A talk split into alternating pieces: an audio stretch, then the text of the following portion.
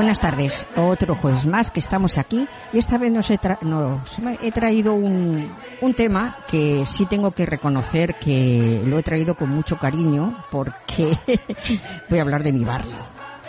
Y mi barrio es Carabanchel.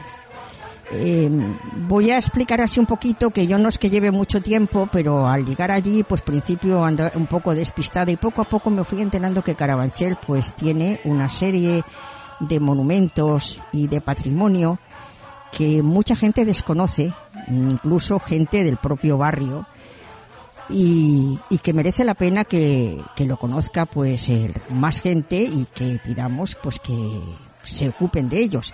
Y para eso nos hemos traído aquí, bueno, eh, Antonio y Felo. Buenas tardes a los dos. Buenas tardes. Buenas tardes que ellos pertenecen a una plataforma que se llama Carabanchel Historia y Patrimonio. Entonces nos hemos traído a alguien que entienda y que nos pueda hablar de todos estos eh, esos. Y luego eh, hay dos vecinos de Carabanchel. Uno que está aquí, Roberto. Buenas tardes. Hola, ¿qué tal, Amparo? Y luego, pues hemos, se ha grabado otra, otra, una entrevista, pues con otra persona que también vive en Carabanchel hace muy poco y que bueno ya mm, reivindica su zona, pero la verdad es que yo la he visto, sacado fotos y la verdad es que es una preciosidad. Como no quiero adelantar más hechos, pues lo primero que voy a hacer es preguntarles a Felo y Antonio cómo surgió la plataforma Carabanchel Historia y Patrimonio. Bueno, quien sea, pero contestarme uno. no, no te preocupes que como vayamos cogiendo confianza dentro de poco tendrás que parar a uno. Bueno, pues hacemos En todo caso, sí. De Carabanchel, número, o sea, programa número dos. ¿eh? Una saga. Una saga. Bueno, que lo pida el público mejor, ¿verdad? Exacto. Vamos cuántas descargas tiene Exactamente. y entonces hacemos otro. Bueno, pues Carabanchel Historia y Patrimonio es una plataforma formada por eh, entidades, diversas entidades y vecinos muy interesados por lo que decíamos antes, la divulgación y la defensa del patrimonio en Carabanchel. Entendiendo el patrimonio no solamente por el patrimonio histórico arquitectónico, sino también la otra diversidad de patrimonios como pueden ser el cultural, puede ser el social, y particularmente también muy enfocado últimamente y muy trabajado el natural, el medio ambiente de Carabanchel, ¿no? Porque, pero volvemos a lo mismo, hablamos de patrimonio, el que ya existe, el que ya tenemos, el que lleva mucho tiempo existiendo o también un patrimonio nuevo. ¿Cómo surge? Pues surge a raíz de los foros de, Carabanchel, los foros locales, donde empezamos a hacer una serie de actos interesantes a partir de la mesa de urbanismo. Uno de ellos fue el CAR 70 MAT, que fue una jornada de reflexión sobre los 70 años de anexión de Carabanchel por, por Madrid. Nosotros lo consideramos anexión hostil, pero bueno, esto es una opinión. y en ese momento se fue gestando el grupo a partir de ir conociendo a gente interesada. ¿Por qué? Porque como el patrimonio de Carabanchel, la gente y el movimiento social en Carabanchel está enterradito, pero muy, muy, muy por arriba. En cuanto mueves un poquito el suelo de Carabanchel, enseguida te aparecen entidades, personas interesadas en trabajar esto. Y así fue vamos haciendo contactos y que si un arquitecto por aquí, que si un doctor arquitecto por allá, que si un vecino simplemente muy interesado, sin ningún tipo de titulación, no era necesaria, pero muy versado en, el patrimonio unimos a eh, entidades como por ejemplo eh, Ecologistas en Acción por un proyecto concreto que después nombraremos también, eh, unimos a Salvemos Carabanchel por otro proyecto concreto también, las asociaciones de vecinos también, por lo menos la más activa ahora mismo, Asociación de Vecinos de Carabanchel Alto, aunque también hay otras que participan puntualmente. Y así ha surgido Carabanchel Historia y Patrimonio. Bien. ¿Y cuál es vuestra actividad principal? Bien, ahora mismo eh, nuestra actividad principal es la divulgación y la defensa en la medida en que vaya surgiendo algún tema que en ese momento sea necesario defender. Pero lo principal es siempre divulgar, siempre divulgar y ayudar a la gente a conocer y a reflexionar. ¿Tenéis alguna publicación en papel o algo? A la... Mm, eh, hemos publicado alguna cosita en prensa, sobre todo en A Voces de Carabanchel, que es un periódico que como, como otra... Ahí entra nuestro amigo. Bueno, precisamente.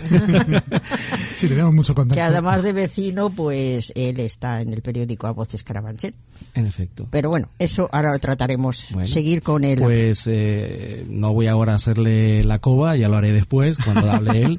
Pero Yo si quieres te lo aguanto y le pegas. no, no, para nada, todo lo contrario. No, hombre, ya lo Así que era una trampa. Era una trampa, te hemos traído aquí engañado, porque yo ya lo conocía, digo, bueno, voy a ver si me deshago del vecino pesado, ¿no? Pues eh, al final es una red que se va abriendo. Es decir, nosotros partimos de un criterio en este sentido, y es muy sencillo.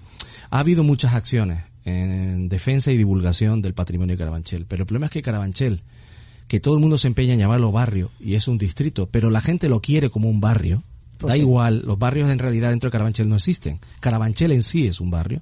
Son 250.000 personas. Es una entidad territorial tan grande que todas esas acciones siempre se han quedado a nivel muy, muy, muy, muy, local. Casi ni siquiera local, casi barrial y a veces ni siquiera de eso. Cada asociación ha intentado sacar en la medida de lo posible y ha defendido, algunas con mejor o peor fortuna. Entonces, precisamente esta entidad, lo que es Carabanchel Historia y Patrimonio, se formó para que fuera aterritorial, si se puede decir de esa manera, existe, lo siento. Es una entidad que no tiene nada que ver con un lugar en concreto. Y entonces actuamos entre todo, en todo Carabanchel. Y de esa manera, pues vamos intentando cubrir esa demanda de información, que es mucha. Y es mucha y lo notamos porque de momento y hasta ahora, todos los actos que hemos ido haciendo eh, se llenan. Y no porque seamos más guapos, no repartimos nada, es la verdad, lo siento. Repartimos reflexión, pero al final se llenan. Hay un interés enorme en Carabanchel por, eh, por el- la cultura del patrimonio. Y, y así estamos. Bueno, yo, el poquito tiempo que llevo, a ver, si pobre que le tenemos ahí callado. Habla, hijo, sí, habla, habla, yo habla, como, habla. eh, Como miembro de esta plataforma, ¿no? El, el- el nombre de Carabanchel, pues es, es el verdadero, es el de donde el origen de los carabancheles, del pueblo, pero que realmente, eh, si nos referimos a nivel histórico y del patrimonio, pues también la gente de Latina, distrito de, no confundir con barrio Con de, barrio. ¿no? Pues la gente de Latina, como eh, pertenecientes al antiguo- a los antiguos términos municipales de Carabanchel Alto y Carabanchel Bajo, pues también eh, eh, vengo un poquito en, es- en esa representación de reivindicar de que además de 250.000 en Carabanchel somos otros 250.000 en el distrito Latina, medio millón de habitantes al otro lado del río, que tenemos un patrimonio muy desconocido y muy mi- minusvalorado por eso mismo, porque si la gente que, que lo tiene que defender no lo conoce, pues mm, difícilmente desde la almendra central de Madrid van a poner medios para para que la gente, pues con lo que estamos comentando antes, para que eh, ese valor eh, lo entre dentro de las guías tu- de las guías turísticas y, y, y mucha gente de Madrid que no sale de la almendra central, pues Pueda eh, desplazarse. pueda desplazarse y conocer eh, el, el valor intrínseco que tiene el, todo lo que era mm, en los antiguos términos municipales de los carabancheles, que es lo que esta plataforma eh, abar- abarca, ¿no? Entraría también eh, desde la casa de campo prácticamente hasta Villaverde, o sea, los términos municipales también cogería Usera, cogería parte del actual Villa, eh, distrito de Villaverde, eh, la Casa Campo también, aunque ahora es de Moncloa Aravaca, pero la Casa de Campo como real sitio que fue también eh, perteneció a los carabancheles, los sacramentales, eh, todas, toda esa, o sea, todos esos, mm, vamos, luego hacemos un recorrido si queréis de este a oeste o de norte a sur de todo lo que en, en ese, en esos antiguos términos municipales eh, de los, los dos, de ambos carabancheles, pues eh, está, eh, tenemos ahí escondido y deseando de que todo el mundo lo conozca. Pues sí, Roberto me había pedido Claro, es palabra. que eh, estabais sacando ese tema y yo creo que es el mejor sitio por donde empezar, por el principio, ¿no? Eh, hablábamos de, de los territorios del Carabanchel histórico, de un distrito, de un barrio, de tal, de... Claro, es un, es un distrito que viene de dos pueblos originalmente, que es Carabanchel Alto y Carabanchel Bajo. Cuando Madrid absorbe eh, los carabancheles, es una decisión política que se toma en la segunda mitad de los años 40, la toma el régimen de Franco, con la idea de, de configurar una capital eh, en términos de espacio y de población equiparable a las grandes capitales europeas. Entonces se hace un gran proceso de absorción de los pueblos de alrededor, los Carabancheles, Vallecas, al final Villaverde también, Tetuán, para configurar ese gran, ese gran Madrid Carabanchel, los dos, los Carabancheles son absorbidos en el 48 y claro, estamos hablando de dos pueblos con sus pueblos y sus términos municipales, lo cual son unos territorios amplísimos que era lo que decía Antonio. O sea, abarcaban todo eso porque eran dos pueblos grandes, con, con, bastante terreno. Luego eso, con los años y las reordenaciones de, del municipio en distritos, claro, eh, estaba desproporcionado y muchos terrenos históricos de no podías hacer un distrito tan grande que abarcase los dos carabancheles. Entonces, buena parte de, esos términos municipales fueron a parar a Latina, a Villaverde, a Usera, etcétera. Pero claro, estamos hablando de, si nos ponemos en términos amplios de Carabanchel y hablamos del patrimonio de Carabanchel, es un gran patrimonio porque es el patrimonio de dos pueblos enteros. Claro. Y además desconocido, ¿no? Está es obvio. Bastante, es obvio que es bastante desconocido, porque nadie se ha interesado ni del ayuntamiento ni de la comunidad, aunque pertenecemos a ellos. Bueno, es una, es una lógica bastante. Estamos hablando de unos pueblos que, a pesar de ser importantes en su momento, no tenían una gran identidad. Como, como, Era un sitio de veraneo, ¿no? Esto sí, pero eso son partes de esa historia, pero precisamente eran las afueras de eran las afueras. Me refiero a las poblaciones en sí. Cuando en el 48 se disuelven, no queda prácticamente huella identitaria. Y en ese momento, justo a partir del 48, en los 50, 60, empieza a llegar la gente y empieza la emigración de, de, interior y entonces se generan barrios absolutamente vamos a llamarlo así sin, sin ningún tipo de conocimiento de identidad la identidad la tenía los que venían de Extremadura y allí montaban su asociación de Extremadura o los que venían de de bueno pues no, no se me ocurre más. De Canarias no veníamos todavía en, en esa época. Pero pero que al final eso disuelve. La poca poca la poca eh, identidad o identificación con el lugar se disuelve de esa manera. Entonces se pierde. Y con ello se pierde toda esa historia que tenía Carabanchel detrás, ¿no? Sí, haciendo un poquito de un bagaje ya que, hemos hecho como un pequeño resumen de, de dónde viene lo que desde nuestra plataforma, el, ámbito de nuestra plataforma estamos intentando de reivindicar, ¿no? Eh, coincido contigo en el tema de que, de que realmente estamos muy el, el, sentimiento de agravio que tenemos las personas del sur con respecto a la almenda central eh, va más allá de, unas infraestructuras también eh, y de tener unos eh, de tener, pagar los mismos impuestos y tener los mínimos servicios, ¿no? Efectivamente. Eso, es un, mal endémico de la, de la zona sur de Madrid, pero que en el tema este también del patrimonio resulta que mm, todavía es más gravoso. Es más gravoso porque porque realmente lo que está diciendo Felo, ¿no? La falta de identidad que, que, hay en, en, la mayoría de estos barrios que surgieron, pues al igual que los, lo que se ha llamado ciudades de dormitorio, ¿no?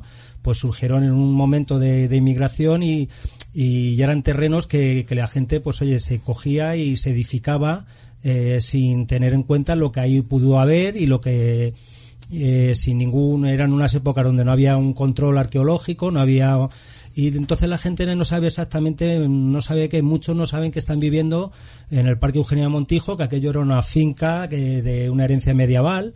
Eh, gente no sabe que, eh, que, que, por ejemplo, que, la, casa, la Casa Campo era un real sitio, era un real bosque, era, era como Aranjuez, era como el, el, el la granja, ¿eh? pero que el que en palacio era era el cazadero, pero que el palacio era el mismo palacio real. Si vemos el, el, desarrollo de la ciudad de Madrid, Madrid es que nunca creció hacia el oeste por el tema del río. A pesar de que el centro, el, núcleo de Madrid, el, origen de Madrid está entre dos cerros, el cerro de las Vistillas y el cerro de la Almudena, el Madrid siempre se extendió hacia, hacia el este. Y Carabanchel estaba al otro lado del río. Ahí estaba la finca de los Vargas, Palacio de los Vargas. Felipe II compra ese palacio y ese, y ese palacete de caza es el origen de lo que luego ahora es el pulmón de Madrid y uno de los parques urbanos más grandes de Europa, que es la Casa de Campo. Que, insisto, real sitio de la Casa de Campo. O sea, eso o sea que ya no es solamente el retiro, que no es. El retiro eh, tiene como unos cuantos siglos menos. Fíjate. Como Madrid, que es que vamos a partir de donde nació Madrid. Es que cuando decimos Carabanchel es que está al otro lado de la almendra central, es decir, Carabanchel es mucho más Madrid que muchas zonas de la almendra central. Históricamente, lo que pasa es que la gente que vivimos allí, en su mayoría, lo desconocemos. Lo desconocemos, pero estamos mucho más cerca de la Puerta del Sol que pueda estar una persona que viva en el barrio de Ventas, por ejemplo. Sin embargo, siempre nosotros eh, la- al otro lado, siempre el río es el que marca al otro lado del río, ¿no? Claro, el otro una lado de la carretera ¿no? cantaba Van Morrison, pues aquí sería el otro lado del río. Es, siempre es todo como que tiene menos valor. Estamos convencidos que si el patrimonio que tenemos, que, que- que tenemos en esta zona del margen derecho del río Manzanares, empezando por la Casa Campo y acabando ya en, en- en- lo que es, eh, venimos a hablar nuestro libro, que es Carabanchel Zona Cero. Como ¿no? se cree que me es, es el, es el proyecto porque ahí en Carabanchel Zona Cero ya veremos que se, la historia de una ciudad, la historia de un país, la podemos ver en distintas épocas en, representada en pocos metros cuadrados, ¿no? En, en unas pocas hectáreas. Es que permitidme haceros un inciso. Es que además, cuando estamos hablando del otro lado del río y tal, claro, curio- curiosamente o no curiosamente, por, por una serie de motivos, Carabanchel es un sitio donde siempre hubo ase- asentamiento humano. Quiero decir, Siempre. se, se retrotrae a los romanos porque había agua, porque era lugar de paso, etcétera, etcétera. En efecto, esa es precisamente la base fundamental de ese otro proyecto que es Carabanchel Zona Cero, al que ya llegaremos. En cualquier caso, hay un elemento muy importante en la formación, y ya por terminar, en la formación de Carabanchel Historia y Patrimonio, y es un trabajo que escribió un compañero precisamente de la plataforma que se llama Antonio Antequera, que es, eh, él hizo su proyecto de doctorado sobre identidad patrimonial. Y entonces este hombre, que no es de Carabanchel, pero que le gustaba mucho, decidió hacer ese estudio de identidad patrimonial sobre Carabanchel. Entonces hay un estudio perfectamente localizable y que se puede descargar, que es identidad patrimonial de Carabanchel, el, el caso de Carabanchel. Y él estuvo durante dos años realizando charlas y al mismo tiempo tomando datos y haciendo preguntas a la gente y pasándoles un muestrario. Y era un, muestra- era un cuestionario, era un cuestionario muy visual, porque un cuestionario que venía con la foto de uno de los edificios o uno de los elementos, la puerta de la colonia de la prensa, el chale de aquí, la ermita y tal. Y por supuesto, ¿qué pasó? Pues obviamente lo que él verificó era lo que ya se sabía, y era que iba a encontrar un gran desconocimiento, no total, no el 100%, pero un gran desconocimiento por parte de la población y una pérdida absoluta de identidad patrimonial. Ya está, es simplemente. Entonces, ese trabajo nos abrió los ojos también. Encima conseguimos la colaboración de Antonio, a partir de ahí empezamos a trabajar. Y la realidad, la realidad, el punto primero donde empezó Carabanchel Historia Patrimonio fue cuando por poco nos cargamos la ermita de... Por Dios. Confesiones. Esto es una confesión que no nos esperábamos. Sí, sí, sí, es la verdad. Antonio me llama un día y me dice, oye, vamos a la ermita de, vamos a la ermita la antigua porque es que veo unas grietas impresionantes. Esto estoy hablando de hace mm, dos veranos, para ser exactos, ¿no? Y fuimos allí y en efecto, pues aquello tenía unos problemas que ya si se te da tiempo comentaremos o no. Pero la cuestión es que estábamos ahí pues trasteando como arquitecto, pues tocando porque no nos queda más remedio. Y en entonces ¡puf! y nos quedamos con una piedra en la mano. Y dijimos, no, bueno, la volvimos a colocar en su sitio. Ya está rehabilitada, ¿eh? No ha pasado nada. Y no nos la llevamos, pero entendimos, mira, macho, aquí hay que hacer algo porque lo que se están cayendo las piedras es absolutamente textual. Y punto. Encerrar a todos los arquitectos para empezar. Oye, matizar que esa ermita, que es la del cementerio, eh, era- es la antigua iglesia de, de Carabanchel. eh, si quitamos el templo de Bot, es el edificio más antiguo que hay Fíjate. en el término municipal de Madrid. Y en la Comunidad de Madrid es el, el mejor exponente de arquitectura neomudéjar. Y está ahí, entre escombros, ¿Dónde está? está en Carabanchel. ¿Dónde?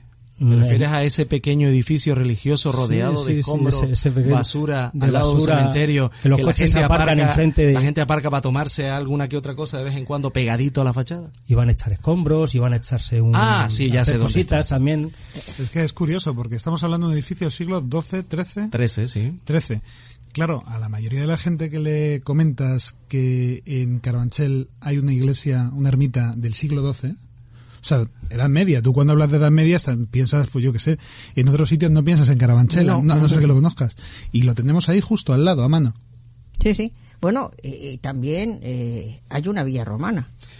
Bueno, hay algo romano. Hay algo romano. Vamos a Oye, no sé, yo es lo que he leído a veces. Sí, que sí, le- lo que pasa es que eh, los medios tienen la buena facultad de ayudar a difundir y ayudar a promover y llaman la atención de los políticos y eso consigue que al final haya un interés administrativo en las cosas, pero también tienen el problema de que necesitan estimular a los sus lectores con información que quizás a veces vamos a decirlo así, se, se ensalza demasiado. Bueno, es el cariño. Lo sexy. el cariño. Sí, allí se ha hablado de todo. Allí se ha hablado de Villa Romana, se ha hablado de, de- de Ciudad Romana, allí se ha hablado de muchas cosas. Bueno, yo lo de la villa sí, lo de la ciudad no Pero voy a la nombrar. cuestión, lo cierto, lo absolutamente cierto, es que hay restos arqueológicos perfectamente comprobados romanos.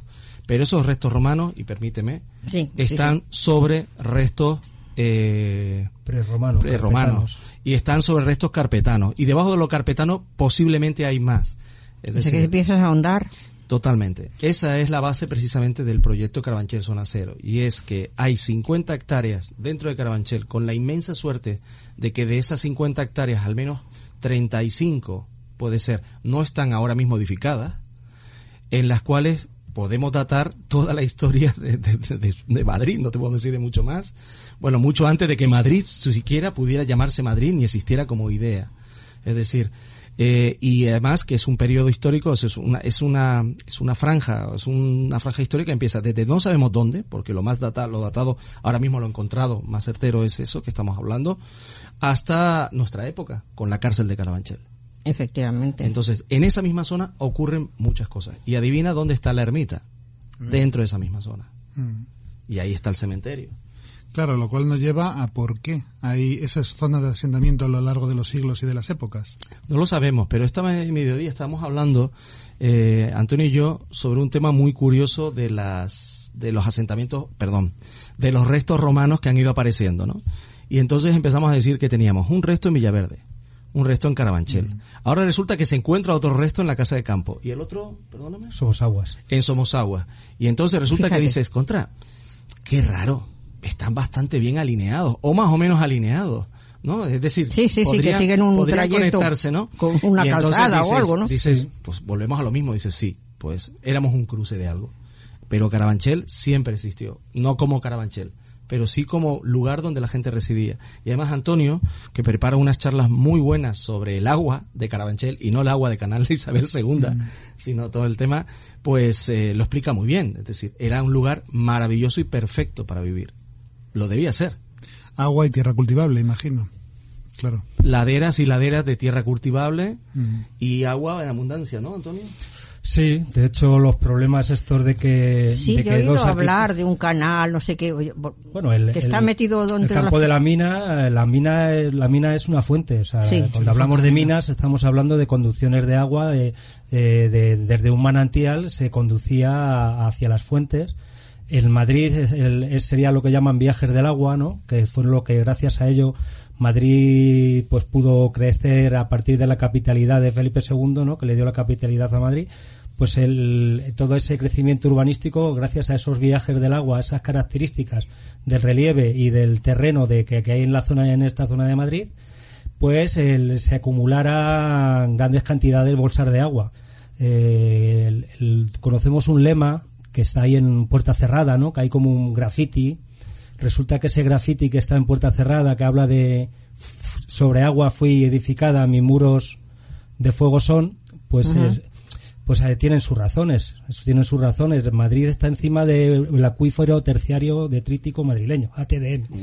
Apuntaros todos el nombre. O sea, estamos encima, Te tengo a ti. estamos edificados sobre agua, sobre uno de los mayores acuíferos que hay en Europa. ¿eh?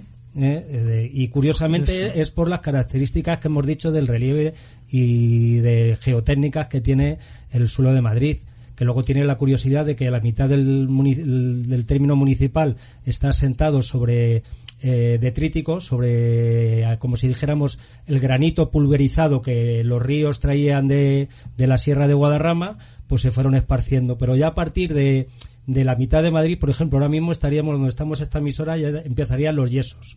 En la otra parte de Madrid, lo que sería Vicálvaro, Vallecas, toda esa zona ya es, eh, empezaron a acumularse otro tipo de, elementos que eh, ya no hacían tan propicio la aparición de manantiales de agua como los que había, como los que en Madrid eh, siempre existió. O sea, en Madrid eh, nunca se alimentó del Manzanares por un problema de, de gravedad, de altura. O sea, el, el Palacio de Oriente está a unos 50, 60 metros por encima del nivel del río. No, no había la tecnología en, aquellas subir, épocas para claro. subir ese agua. Sin embargo, dentro de, dentro de las propias excavaciones que se han hecho de, en la parte antigua de Madrid, lo que es la, la, donde está la muralla árabe, ahí en la Cuesta de la Vega, toda esa zona, pues sí han aparecido eh, pozos, eh, norias, ¿eh? Mm, para extraer el agua del subsuelo. O sea, mm, los madrileños de aquella época, los mairitíes, de la época andalusino, del Andalus, no bajaban al río a por el agua. ¿eh? Eh, directamente la tenían en el propio el propio solar madrileño. Si a- esto es un- al margen izquierdo, si nos vamos al margen derecho a Carabanchel, tendríamos exactamente lo mismo. Si, que, si, si queremos ver una, una imagen de cómo era esto antes de que se urbanizara, tenemos la casa de campo. O sea, esa sucesión de, de cerros y de arroyos, en, los arroyos van de este, este oeste este, los cerros tienen también una orientación, mm, desde la Sierra de Guadarrama bajan tres lomas entre tres divisorias de agua, como si dijéramos del Jarama al Manzanares y Guadarrama, y en ese, en, en ese, en ese pequeño, eh, en esa zona, pues es donde se originan unas zonas de, de recarga de agua y unas zonas de descarga de agua y por eso es tan importante que la casa de campo, eh, para que sobreviva la casa de campo, por ejemplo, que no se edifique en la operación campamento.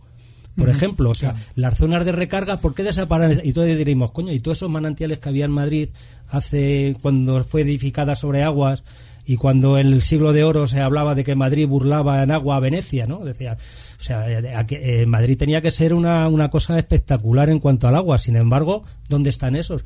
En el momento que tú las zonas de recarga las asfaltas mm, ya Claro. se dejan de recargar y Claro, esos manantiales, claro. esos arroyos desaparecen.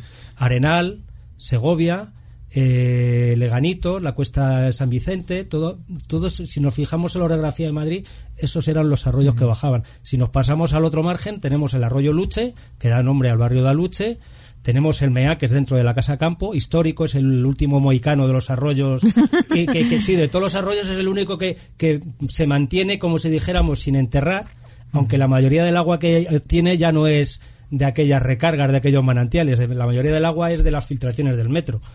Pero bueno, ahí está nuestro meaque. ¿Qué vamos a algún lado viene. Y luego está el Butarque también, que toca un poquito también la zona de Carabanchel y que nace en la zona de, de Alcorcón y pasa por Leganés y acaba desembocando en el Manzanares a la altura de Villaverde.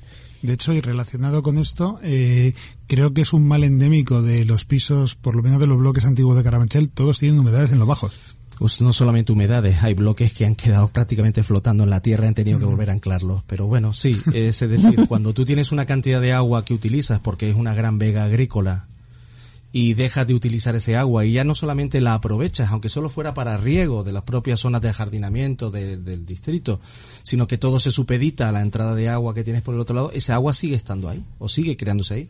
Como él dice, se moverá hacia otro lado, pero sigue estando ahí. Entonces, eh, lo nombramos antes, lo sabes tú perfectamente, el problema de la ermita que ha sufrido esta una su segunda rehabilitación en menos de 20 años es precisamente por eso, porque la ermita estaba rodeada de terreno de cultivo y no tenía ningún problema. Del momento que todo eso se, se construye o se deja de utilizar, hay tanta agua que la pobre La ermita... humedad, claro, se la Sí, ahí hay, hay un elemento muy curioso que además le voy a dejar a Roberto que lo cuente dentro, que es un elemento No, no, lo dejo a vosotros. que. Habláis del famoso pozo de San Isidro. de- Oh, sí, uno, sí. uno de los muchos famosos pozos de San Isidro está Sí, Carabanchel. es que una de las grandes ofensas de Carabanchel es que San Isidro se tenía que haber enterrado en Carabanchel. O sea, esto es así. Esto es así. O sea, puede, puede que en esta mesa no haya muchos religiosos ni muchos creyentes, pero San Isidro era una figura propia. Y nos la han quitado, como Bueno, muchas otras cosas. Ya nos anexionaron, nos quitaron y encima Nos después... quitan los muertos. Hasta los muertos, qué barbaridad, qué vergüenza. Pero bueno, es Bueno, que ahí esa- está, en la calle Toledo y su cuerpo incorrupto se puede... Sí, se bueno, puede- claro, en la lo calle sacan de vez en cuando. Estamos Ah. esperando a que haya un aniversario o a que haya una gran sequía, Para que porque históricamente para que para vieras sacarle se sacaba San Isidro. y sí. decirle, no, es que hay que llevarlo en procesión hasta Carabanchel y entonces Sí, sí, ya veréis bueno, cómo llueve, ¿no? No, y entonces en ese momento ya no lo dejamos salir. Ya, ahí Ahí está, está el ahí truco. está el truco. Hay una peli, ¿eh? Patriotas carabancheleros raptando a San Isidro.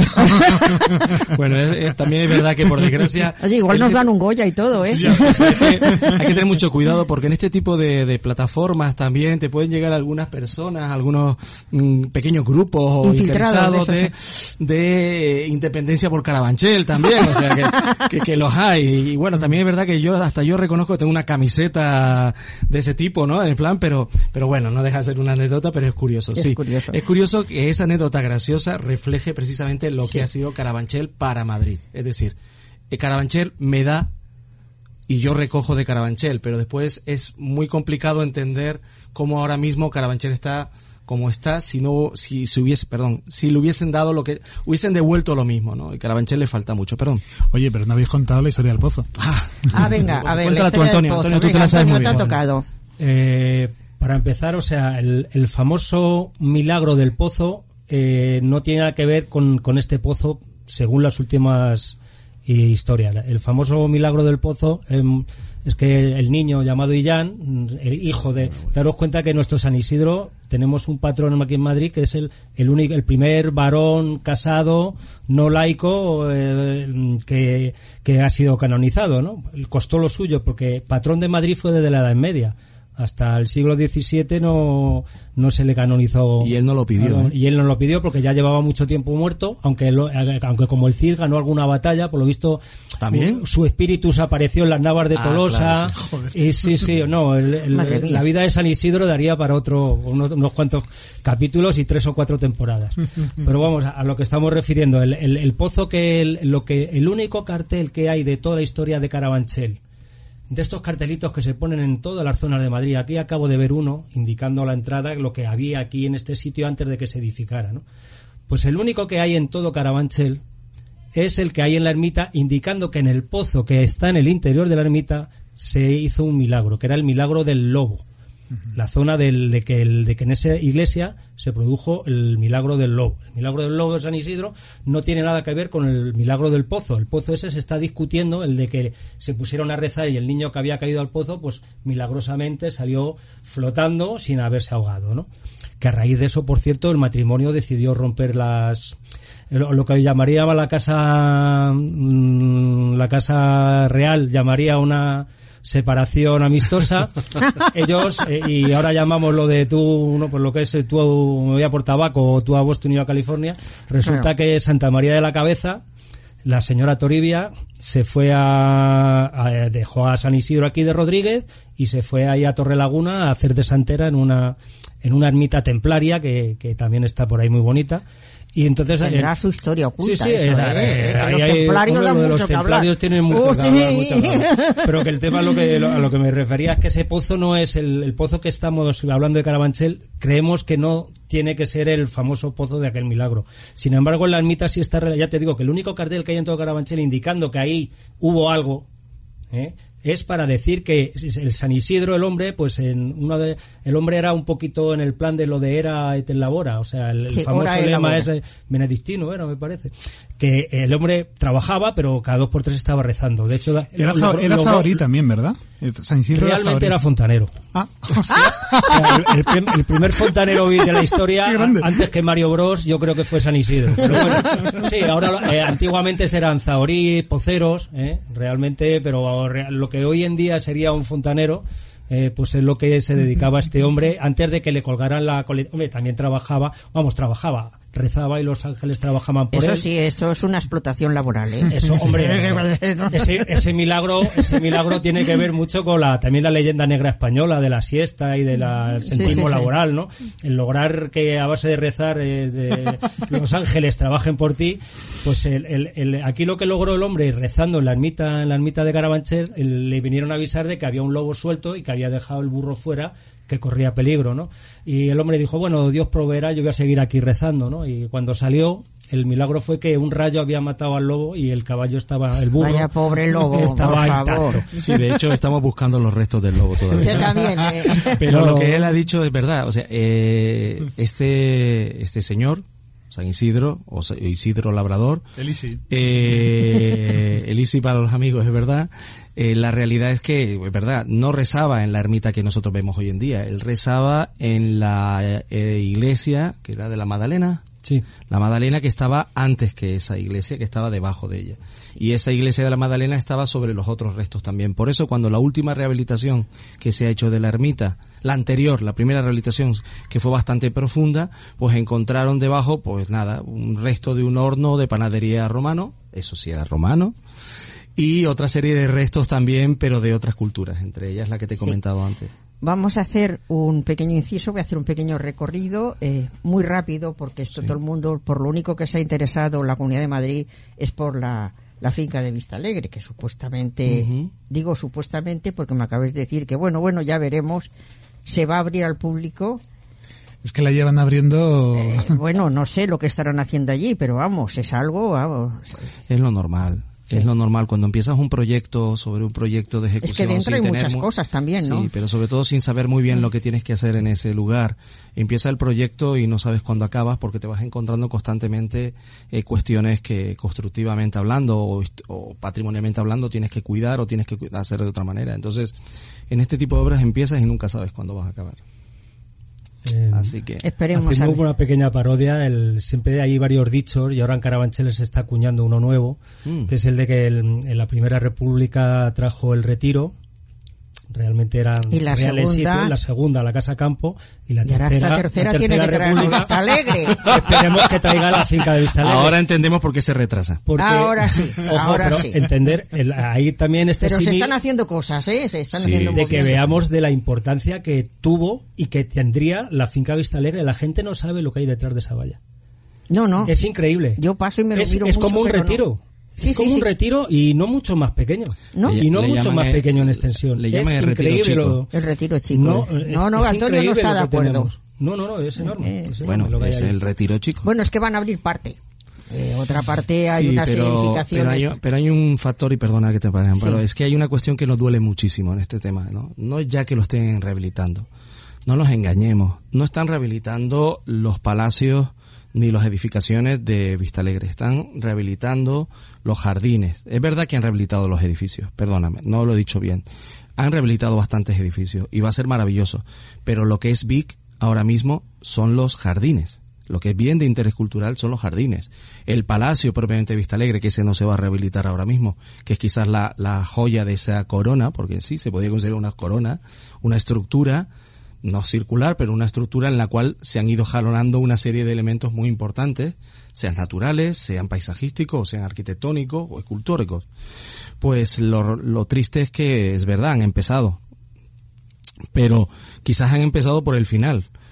Si tú tienes un edificio y tienes unos jardines alrededor, lo normal es que primero rehabilites el edificio y después rehabilites el entorno. Puede ser a veces que no, pero eso no nos, da- nos deja un poquito mosqueados. Porque ya hace tiempo que sabemos que ese edificio en su momento tuvo un- alguna novia que quería instalarse allí, algún tipo de uso Ay, no Dios mío, precisamente no me digas esas cosas. Entonces nosotros hasta que no veamos... privada norteamericana. Bueno, pero Esperanza eso fue- ¿Cómo, cómo qué? A ver, repíteme. Ah, sí.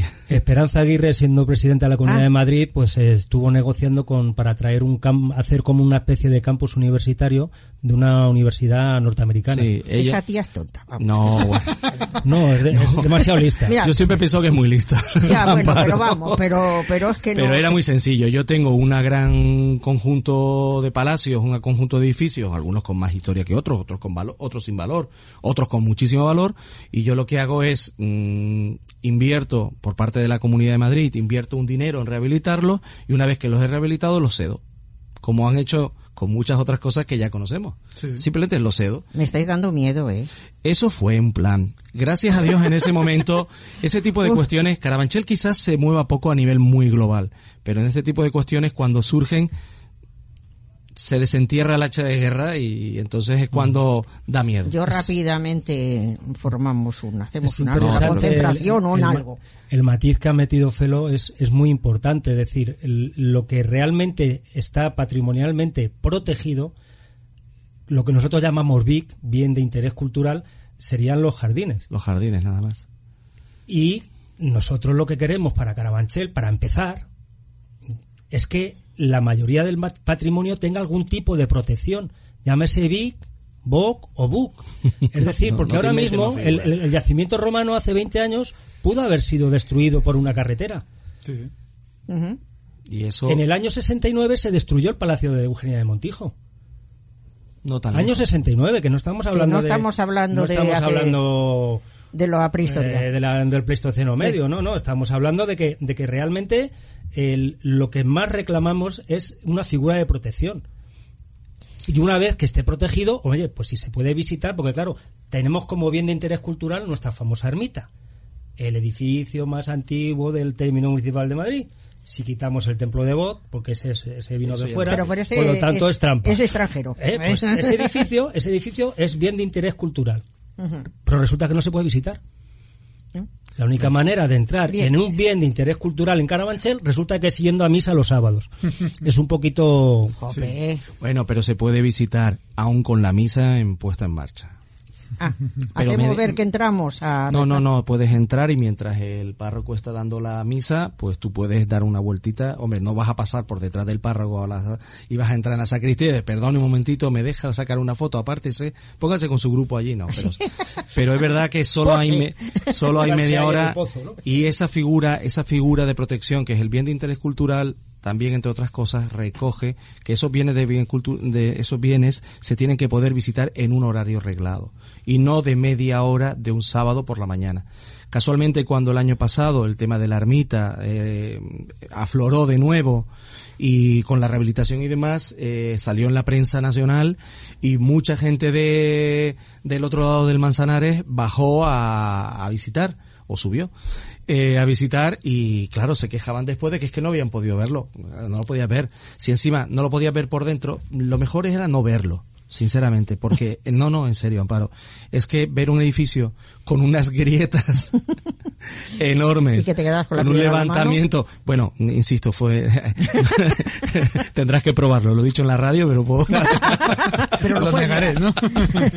es decir, por eso, lo que dice él, es decir, no, de nada sirve tener bienes que no puedan ser eh, visitables, pero no solamente visitables, conocidos, que es lo que cuesta. Pues me vais a permitir, bueno, ¿quieres decir algo? Porque es que vamos Sí, sí. A, intercalar ahora, nos vamos a ir un poquito más hacia Carabanchel Alto, hacia lo que es la colonia de la prensa, Bien, y quería intercalar, pues he conseguido una, una, o sea, hacer una entrevista a una persona, pues que hace poquito que se ha trasladado allí. Eh, la escucháis, o sea, que no os quitéis los cascos y luego, pues, de- mm, luego pues hablamos más o menos sobre lo que ella dice o lo que ella comenta o lo que ella pide. ¿eh? Entonces vamos a escuchar a Verónica, a la que le vamos a agradecer un té de canela que nos dio maravilloso, ¿eh? que es la primera vez que no he pasado frío haciendo una entrevista fuera de aquí. ¿Nos puedes intercalar? Vale, gracias. También empieza. Eh, buenos días, estamos aquí con Verónica, que es una eh, persona que hace poquito que se ha trasladado aquí al barrio de Carabanchel, precisamente en la colonia de la prensa. Eh, buenos días, Verónica. Buenos días. Eh, bueno, ¿qué es lo que te, que te motivó venirte aquí a Carabanchel? Ah, pues nosotros vivíamos en el centro, en pleno centro, y la verdad es que estábamos un poco cansados ya de estar allí porque pues estábamos, vivíamos por Chueca, así que estaba todo lleno de turistas, de gente que va por el barrio de visita, eh, vamos, que no favorecía nada la vida familiar. Y pues bueno, el tráfico, todo, te- tenías calles cortadas cada fin de semana, eh, el sector servicios pues tampoco era muy favorable, poco supermercado, mucha tienda de ropa y cosas así, pero pocas cosas de las que necesitas en el día a día. Y luego se había ido perdiendo un poco también el sentido del barrio, eh, la vida de barrio, ya todo el mundo se ha ido mudando, hay mucho piso turístico y, y ya, bueno, pues eh, no tenía esencia el barrio en sí. Así que descubrimos esta colonia y, y, bueno, exploramos un poco la zona porque yo nunca había estado por Carabanchel y la verdad es que nos gustó y, y- y nos liamos. Bueno, eh, me hace gracia porque mm, hablando con Verónica, si fuera de, de micrófono, me comentó pues que le ha puesto ya un apodo a Carabanchel. Dicen que es el Brooklyn madrileño. Eh, Sí, bueno, realmente yo no se lo he puesto. Yo lo vi en prensa porque, claro, Ah. cuando estuve cuando estuvimos investigando sobre la zona, eh, sí que vi algunos artículos de periódicos eh, de hacía ya un par de años que lo bautizaban un poco así y bueno, tenía mucho que ver con todo el movimiento artístico que hay ahora, sobre todo hacia la zona de Oporto y todo... Eh, de hecho, esta, este, esta, bueno, feria, festival, Arbanchel, ¿no? De abrir puertas abiertas de los artistas en sus estudios y entonces, mm, bueno, la verdad es que nos llamó la atención la, y, y bueno, vimos que el barrio ya era bueno de por sí, pero también pues que iba a tener mucho potencial. La verdad es que ha crecido un montón y bueno, yo eh, también casualmente también vivo en Carabanchel, no en la colonia de la prensa, yo, eh, eh, pero bueno, yo llevo como casi tres años y pico aquí y la verdad es que me, me encantó el ambiente del barrio y poco a poco, pues no sé, la familia nos hemos ido, o ya, mm, o sea, nos hemos ido venido para aquí y bueno, pues eh, sí es verdad que hay mucho movimiento artístico, muchas escuelas de diseño, incluso fábricas de cerveza artesanal y sí, todo. Sí, es verdad, sí. Pero vamos a centrarnos porque eh, lo que vamos a tratar ahora es de los tesoros ocultos de Carabanchel, aparte de otros que hay. Precisamente nos hemos venido aquí porque la colonia de la prensa eh, tiene, por ejemplo, ya la entrada tiene unas puertas preciosas de arte moderno que creo que pocas eh, cosas hay en, Madrid en estos momentos que, que, se apliquen a esta, a esta tendencia y sin embargo pues está completamente abandonada. Por no hablar de los, de los chalets que hay dentro eh, Verónica vive en uno de ellos, eh, muy bonito, muy grande, que también se puede considerar que no puedes tocarlo por fuera, ¿no? No, la gran mayoría de los chalets, bueno, de los chalets, los hotelitos, hotelitos, sí. Así, realmente, bueno, Madrid está lleno de colonias. Yo, esta, francamente, no la conocía y, de hecho, cuando le hablo a mis amigos de que me he mudado aquí, nadie tiene ni idea de que esto, algo así en Madrid, existe, lo cual es, bastante triste que no se, ¿no? Bueno, se publiciten los, los tesoros que tenemos en la ciudad.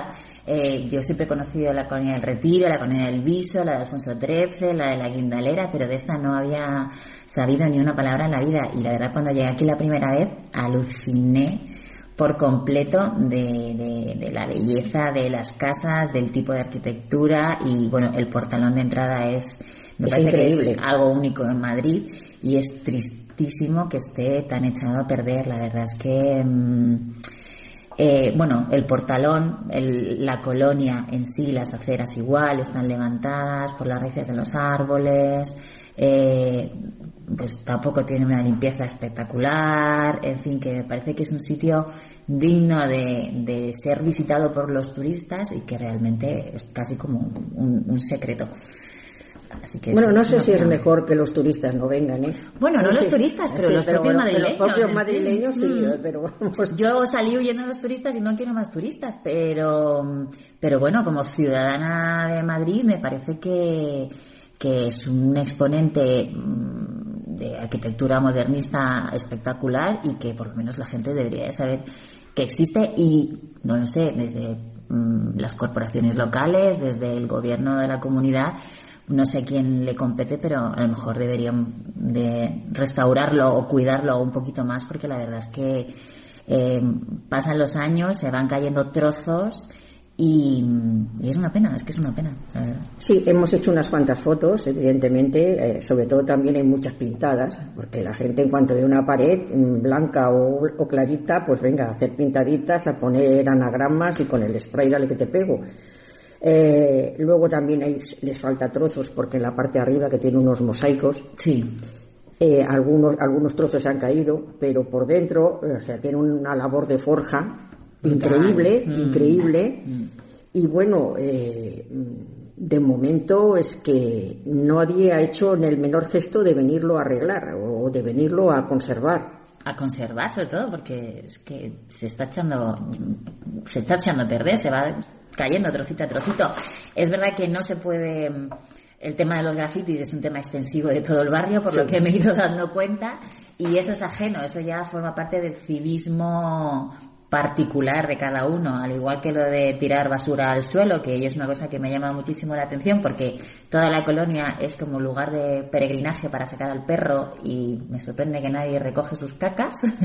Em, se toman cervezas por aquí, por la colonia y dejan las latas en los huecos de los árboles en vez de tirarlos a la papelera, pero eso al final eh, no forma parte de las altas esferas, eso forma parte de, Es del civismo el individual de cada uno, ¿no? Que eh, yo pensaba que cuando vivía en el centro había mucha basura por el suelo porque venía gente de fuera y le daba igual y no era su barrio y le daba igual, pero ahora veo que es gente propia del barrio que también le da igual su barrio y lo tira todo al suelo. Pero bueno, no, no es esta la, no hemos venido a hablar de esto, pero pero bueno, dentro de que haya una pintada, eh, si el portalón está restaurado, pues la pintada al final es menos estético, pero no le afecta, no lo degrada eh, estructuralmente.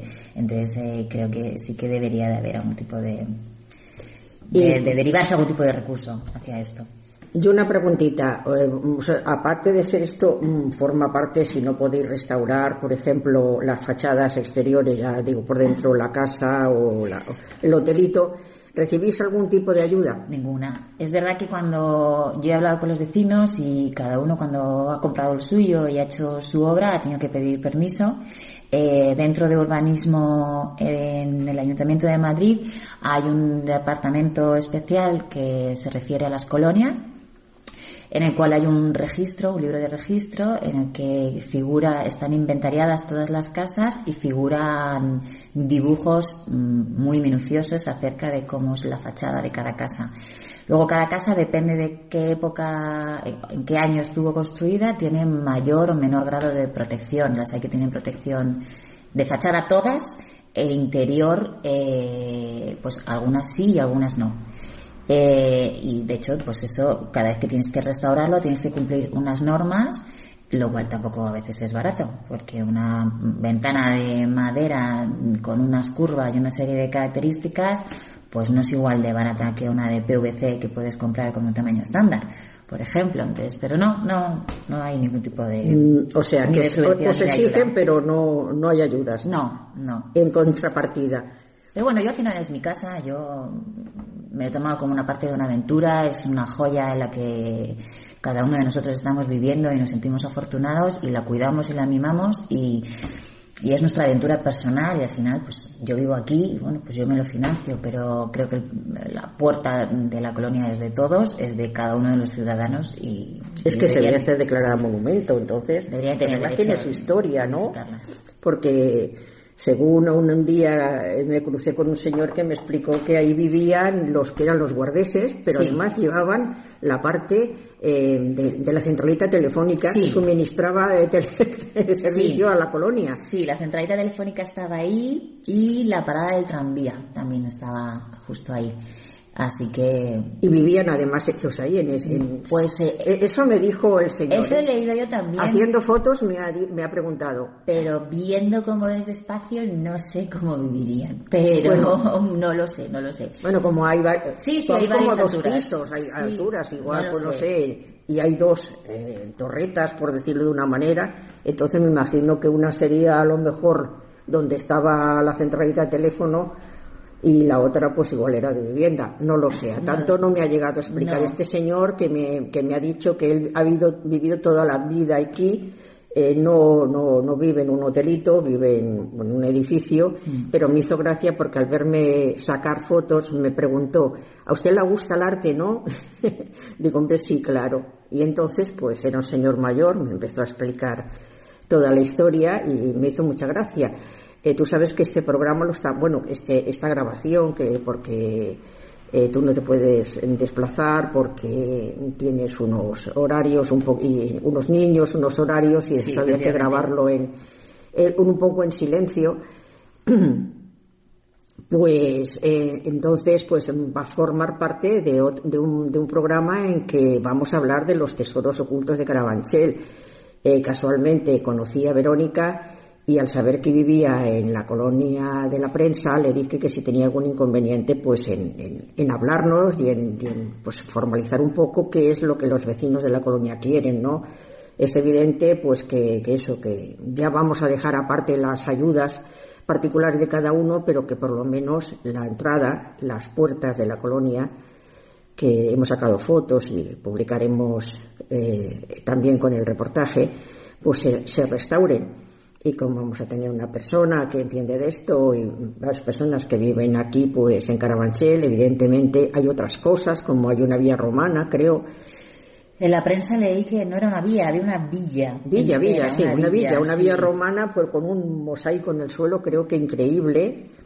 Claro, a mí, me, a mí lo que me choca es que, mm, eh, pues no lo sé, la zona de ópera de la Latina tiene restos de la muralla árabe, de, de la antigua Majerí, y no las puedes tocar y de hecho están ahí, digamos que, pues eh, muy veneradas y muy cuidadas y, pero sin embargo aquí pues encontramos una Yo creo que está abandonada, está abandonada, o sea que quiero decir... Romana que no la toca nadie, ni ni siquiera lo habilitan para que los madrileños tengan la opción, ¿no? Ya que hemos descubierto que hay restos romanos en Madrid, que tampoco es una cosa muy habitual ni muy frecuente, pues eh, que puedan venir y disfrutarlo. O sea, se podría habilitar, se podría hacer algo y aparte de investigar, por supuesto, ¿no? Y me, sorprende el contraste que hay, o yo como ciudadana habitual del centro, lo que sí que he visto es un contraste en cuanto a, al interés de inversión que hay en, en las cosas del centro y las cosas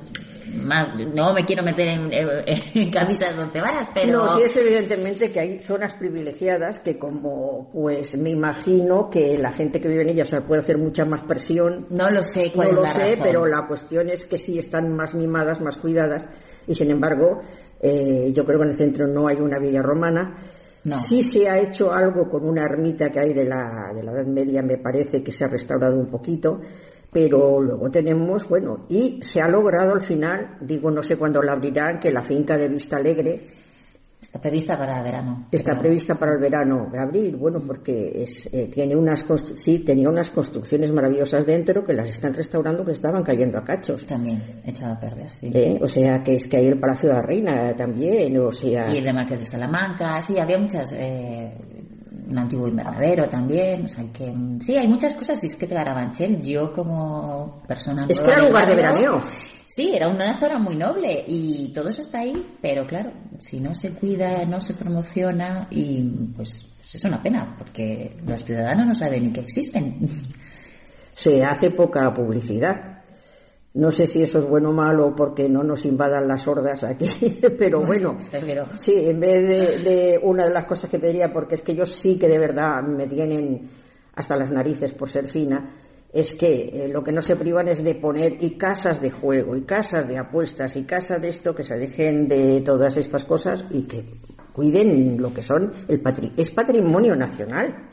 Es patrimonio de, de- es nuestro, es de la gente. Claro, Y es lógico que vengan aquí. Yo estoy esperando que, que me abran la finca de Vista Alegre. No te voy a decir que sea tan grande como el Retiro, que el Retiro es mucho más grande, pero Pero Eso- arquitectónicamente a mí me parece muchísimo más interesante. sí, O sea que sí que, y puede ser, pues quizá a lo mejor como poco la, cuando abrieron la Quinta de los Molinos, que fue creo que hace dos años también, que también era otro parque que estaba echado a perder y ahora tiene un edificio con un entorno cultural, unas actividades culturales importantes por parte del ayuntamiento, hay muchos cursos y programas para niños pequeños, hay zona de ocio para niños pequeños, creo que tiene también una cafetería donde cocinan estudiantes de la escuela de sí, hostelería. sí, sí, sí. O sea que creo que mm, Carabanchel se Tiene puede hacer algo muy parecido, tiene ese potencial y además, pues se lo merece.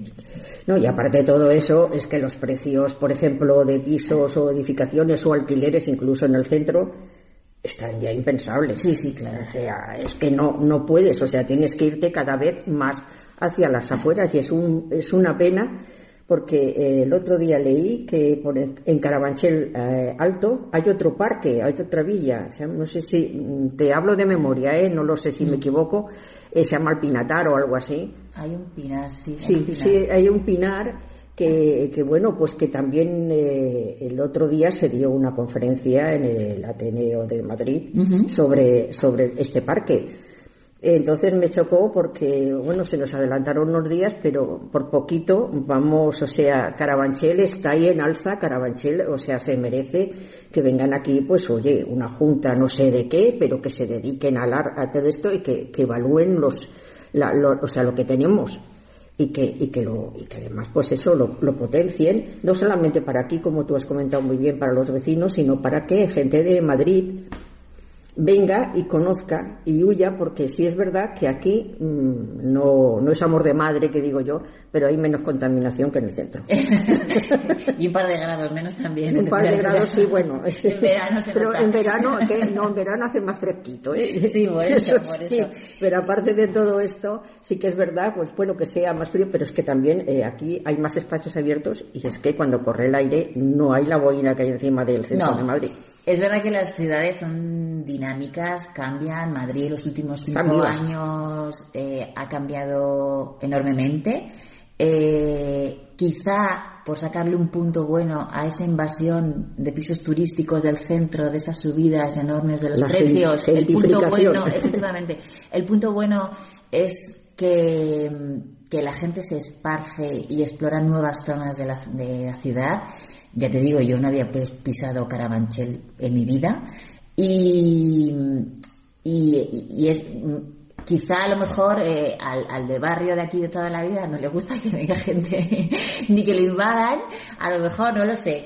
Pero es verdad que, bueno, es un soplo de aire fresco, es, es no sé, pues eh, familias que vienen para acá y, y bueno, quizá eso mueva cosas para que se ponga un poco de atención hacia, hacia el sur, hacia no solo Carabanchel, otros barrios también. Hay otros barrios, y bueno. Y, bueno, y que se quite un poco ese, ¿no?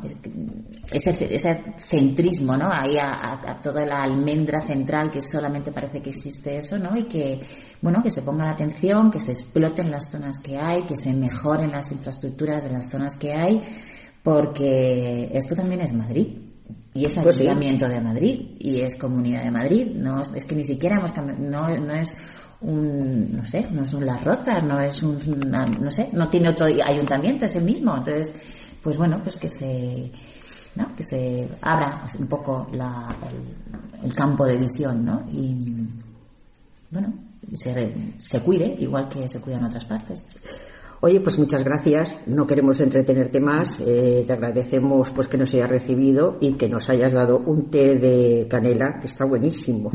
Vamos, yo me echo una foto de la caja por ver si lo encuentro en algún sitio.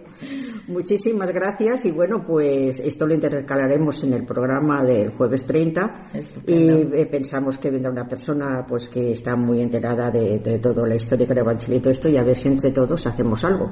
Pues nada, muchísimas gracias por venir hasta aquí y amoldaros a mi horario y, bueno. Y... no, pasa nada. Estamos ya estoy acostumbrada. Además aquí estamos tranquilos, con un té. Yo he hecho programas eh, con un frío tremendo, dos horas y pico sentada en un banco. A veces no lo suelo hacer en directo, pero bueno, cuando es necesario, pues es necesario, se hace. Y yo creo que Carabanchel eh, no es París, pero también vale una misa. Pues también, totalmente de acuerdo, vamos. Muchísimas gracias. Muchas gracias, hasta luego. Bueno, pues hemos escuchado a una vecina eh, que, bueno, pues hemos llegado a la conclusión de que Carabanchel también vale una misa, ¿no? Bueno, una, una misa o una fiesta, sinceramente. Bueno, eh, sí, sí, también, también. O las dos cosas, da igual, puestos a ser generosos. Hombre, por supuesto, todas las sensibilidades tienen su eh, Bueno, hemos querido captar un poco, pues, esta es una persona nueva que lleva, pues, escasamente no lleva ni un año. Tuvo que hacer la obra y rehabilitar eh, su hotelito y todo eso, pero qué bueno que, que ahora mismo es una carabanchelera ferviente, como habéis podido observar, ¿no? Sí. ¿Qué le podemos decir a estas personas que, bueno, pues la verdad es que en esta entrevista ha tocado muchísimos, muchísimos temas de los que son el día a día de, de Carabanchel, pero en todos los aspectos. Por ejemplo, voy empezando por el final, ha hablado de la dejadez por parte de la administración. Sí, sí, en efecto, Carabanchel es un distrito de Madrid, pero eh, es una es un planteamiento que tenemos y es particularmente yo lo tengo muy claro que es así y es que tenemos un problema de escala en Madrid. Es decir tú no puedes pensar en una ciudad distribuida en distritos donde solamente hay una oficina de urbanismo y de patrimonio que está en el centro de la capital del reino, por decirlo mal y pronto, y pretender que tenga la capacidad de cobertura, pero sobre todo más que de cobertura, que la tiene, sino la capacidad de conocimiento y de interés que pueda tener si cada distrito que estamos hablando, volvemos a repetir, Carabanchel, 250.000 personas, el tamaño de una ciudad mediana más de toda la las península. Otras más las otras pero estoy hablando en concreto de una parte, por el Sí. tema de, pues que no tenga esa posibilidad. Es decir, no será la primera ni será la última vez que veamos una obra de re- rehabilitación urbanística o patrimonial que eh, se realice con todo el interés técnico del mundo, por supuesto, y con un presupuesto, y sin embargo no ha tenido en cuenta una serie de cosas que se sabe hasta el cualquier vecino que vive en la esquina de al lado. Ahora mismo nos está pasando lo- eh, y pasa en su zona. Su zona es una colonia maravillosa que ahora comentaremos, pero tiene un problema y, y se lo digo porque lo sé de primera mano. Mi madre vive ahí. Ah, Sí, mi ¿Es madre, vecina? mi madre es una emigrante ilegal canaria, así que tengan cuidado. Porque- como se enteran los de Vox. porque se enteran te los de ponen en Eh, Mi madre es un problema, es un problema para mí, porque antes yo era felo y ahora soy el hijo de Pepita en ese barrio. O sea que eso es así. Pero lo que Problema quiero decir- sí, sí, total. Pero lo digo, perdón la broma, discúlpenme. No, no, un poco de risa es buena, ¿no? Es verdad que esa zona, mm, los árboles han crecido tanto que ya han levantado todas las aceras o directamente se han caído y no los han re- rehabilitado, no los han No los han recolocado. reemplazado, ¿no? Una zona que no estaba pensada sino para tener un tránsito de vehículos y muy pocos vehículos aparcados se ha convertido en una bolsa de aparcamiento para toda la periferia. Y aún así, ella tiene la suerte, y lo sabe, que en muchos muchas horas del día y muchas horas y varios días, ella, sus amigos del centro de Madrid pueden venir a verla y pueden aparcar el coche, porque hay sitio para aparcar. Es, es como una isla en medio de toda esa zona, porque Carabanchel es un patchwork. Y lo digo bien, es un patchwork porque cuando tú lo miras desde el aire, no hace falta ser muy entendido para ver eh, trocitos de tejido diferentes, totalmente eh, dispares y encima además pegados unos a otros con la sana intención de que se resalte precisamente la diferencia. Esa colonia está al lado de, eh, de, de una, de una zona de realojo pero por debajo, por encima, tiene una zona nueva y por la izquierda tiene a un barrio tradicional, es decir, es así. Y eso es Carabanchel, es un pasco. Es muy difícil unir, eh, conseguir que se- cada cachito. No no digas golpes porque se, Sí. pon- se Oh, perdón. luego. Eso es un tema. El tema de la puerta, yo creo que lo comentará mejor mi compañero. Pero, pero bueno, en definitiva, ella está viviendo los problemas que vivimos nosotros. Es decir, sobre ese lugar ha tenido mucha atención la Asociación de Vecinos del Casco Antiguo de Carabanchel, que es una asociación maravillosa, de las más antiguas, de la mayor solera, y que ha estado peleando por esa zona, luchando por esa zona, poniendo mesas de firma, incluso en el mercado tradicional al que ella me imagino que irá, porque está prácticamente al lado de su casa, un mercado de esto de toda la vida, y, le cuesta mucho, y le ha costado mucho conseguirlo. Por eso, y perdón por la reivindicación, Carabanchel Historia y Patrimonio ha surgido. ¿Por qué? Porque hay tantas batallas de diario que tienen que hacer las asociaciones que al final quizás era necesario que surgiese una plataforma o una organización que tuviera más, o quisiera prestar más atención a toda la cuestión patrimonial, porque hay tantos temas que este se diluye uno más. Y perdóname, dime tú. No, no os preocupéis. Está, está consultando una serie de datos, digo, por ubicar un poquillo lo que es la colonia en la prensa y el, y el interés que tiene la zona, ¿no? Es uno de los ejemplos representativos del urbanismo modernista de Madrid. Se construyó, se, se ideó y se construyó a principios del siglo XX. La idea en principio era que fuera una colonia de hotelitos, viviendas de descanso para gente de la profesión periodística, de ahí el nombre, ¿no? Y entonces, eh, bueno, por ubicarla territorialmente, el arco que decíais, que es muy visible ¿no? y muy bonito, está a la altura de los números eh, 61 y 63 de Eugenia de Montijo, la calle Eugenia Montijo. Los límites de la colonia son esta calle, las de Federico Grases, Rodríguez Lázaro, Época y Siglo Futuro. Observad que Época y Siglo Futuro son Es nombres que ella vive en antiguos. época, fíjate. Claro, son nombres de periódicos Sí, antiguos. sí, es sí. el rollo identitario de, de que era una colonia para la prensa, ¿no? Eh, la primera piedra, eh, bueno, Los instigadores de esta colonia fueron la agrupación de profesionales de la prensa Los 50, que en ese momento y para ese proyecto se convierten en la eh, Asociación Benéfica Cooperativa de Construcción de Viviendas Baratas Colonia de la Prensa. Eh, la primera piedra la coloca el rey Alfonso XIII en 1913 y eh, tiene es importante saber que esta es la primera ciudad de periodistas en España y que es la primera colonia de hoteles de Madrid que se acoge a la legislación de casas baratas de 1911. Luego, bueno, durante la guerra civil será muy deteriorada porque es frente de batalla, hay combates y muchas, en fin, muchas de las de los hotelitos se, se pierden. Y luego muchos no se, no se reconstruirán y como, luego, claro, es un poco tierra de nadie porque se hace ahí la colonia de la prensa porque era una zona que no estaba construida porque antes habían los pueblos y esa era zona del término municipal no construido. Luego, cuando pasa la guerra civil, cuando es devastada, cuando muchos de sus eh, pobladores originales se van de ahí, claro, eh, Carabanchel, como todos los distritos del Cinturón Obrero de Madrid, son zonas de acogida de Madrid. Eh, la gente en el éxodo rural viene a la ciudad a buscar trabajo y llega a estos barrios. Por eso en estos barrios lo que comentabais antes de que hay mucho extremeño, andaluz, gente de otras zonas de España, ¿no? Eh, mucha gente viene también a vivir a la zona, con lo cual pierde un poco esa identidad. Evidentemente. Y dos cuestiones más. Cuando ella, cuando tú y ella hablan sobre el tema de la puerta, lo más curioso, lo más lo más doloroso para nosotros es ver que cada vez que se habla de Carabanchel, la, una, la imagen que se utiliza es la de la puerta, porque es así. Eh, de hecho, se hizo, bueno, se utiliza la puerta y sin embargo, como dice, hay una pintada. Y, y nadie la viene a borrar. Bien es cierto que si avisas al número determinado del ayuntamiento es una fachada y lo vienen a limpiar también, ¿no? Pero al final de nada sirve hacer una rehabilitación de un elemento arquitectónico, en este caso escultórico casi que lo es, si no le dotas o de una utilidad o de un mantenimiento. Y aquí somos mucho de voy a arreglar y una vez que lo he arreglado ya se acabó, ya volveré dentro de 20 o 30 años indudablemente esa pieza ha perdido su sentido. Ya no es la puerta de nada. A ese barrio se entra por 20 sitios. Pero, pero recalco, es el elemento que, que se utiliza como elemento identificador del distrito de Carabanchel. Tenemos muchísimos más, pero bueno, está bien que sea ese. La pena es que el único elemento que, que desde el centro de Madrid reconocen de Carabanchel, pues encima lo tengan mal. Y un último detalle.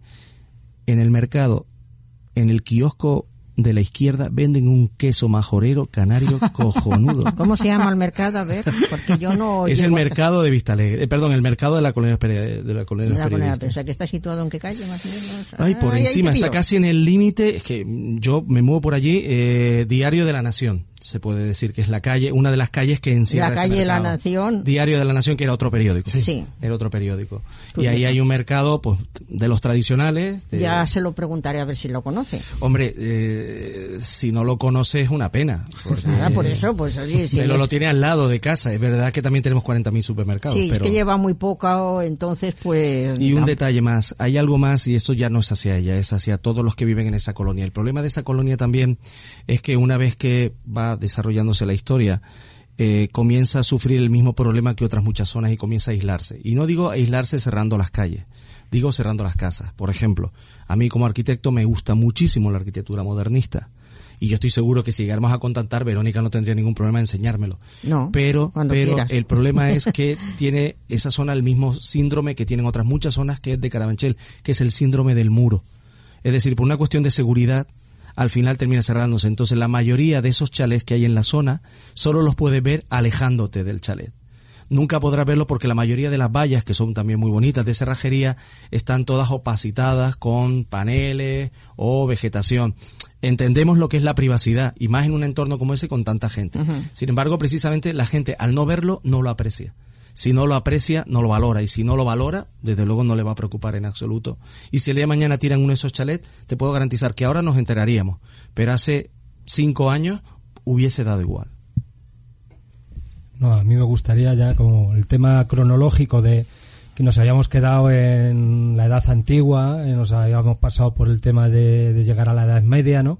Resulta que luego, como bien dice Felo, ¿no? El Carabanchel si algo se distingue es por las tapias está, tú subes por el mismo General Ricardo y vas dejando tapias a ambos lados.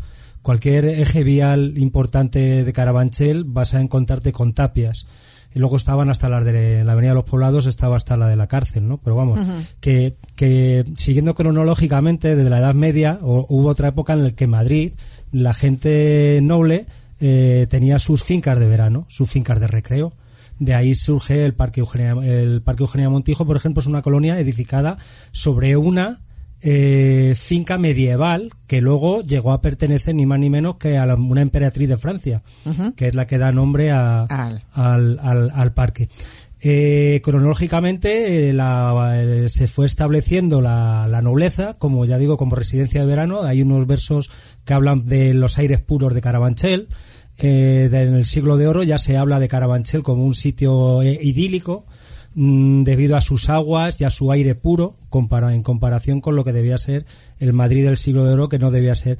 Hasta Carlos III lo empezó a limpiar un poquillo pero aún así de la, gente la higiene no era la higiene empezó el, vamos que Carabanchel luego pasó de esa época de, las fincas eh, se dio un curioso fenómeno no de que hubo como una corriente higienista en el siglo XIX en el cual empezaron a crearse instituciones benéficas mm, de las que de las cuales lo que se buscaba era un entorno natural sano eh, está el asilo San José para epilépticos, que es donde está el famoso pinar que, habéis nombrado un poquito, aunque no sé si habéis dicho el nombre. No, no he dicho correctamente. Es Las Pequeñas, que es un pinar centenario que estamos reivindicando también como, como que, que tenga cierto grado de protección, porque ahí está pegado a la M40 y cualquier día eh, nos meten, prolongan el PAU de Carabanchel y, y se cargan un pinar que sus árboles tienen mm, son más antiguos que los del Parque del Oeste, por ejemplo. ¿eh? tienen, tienen más edad que el, que el arbolado del Parque del Oeste y que muchos árboles del retiro y sin embargo ah, pues eh, ahí está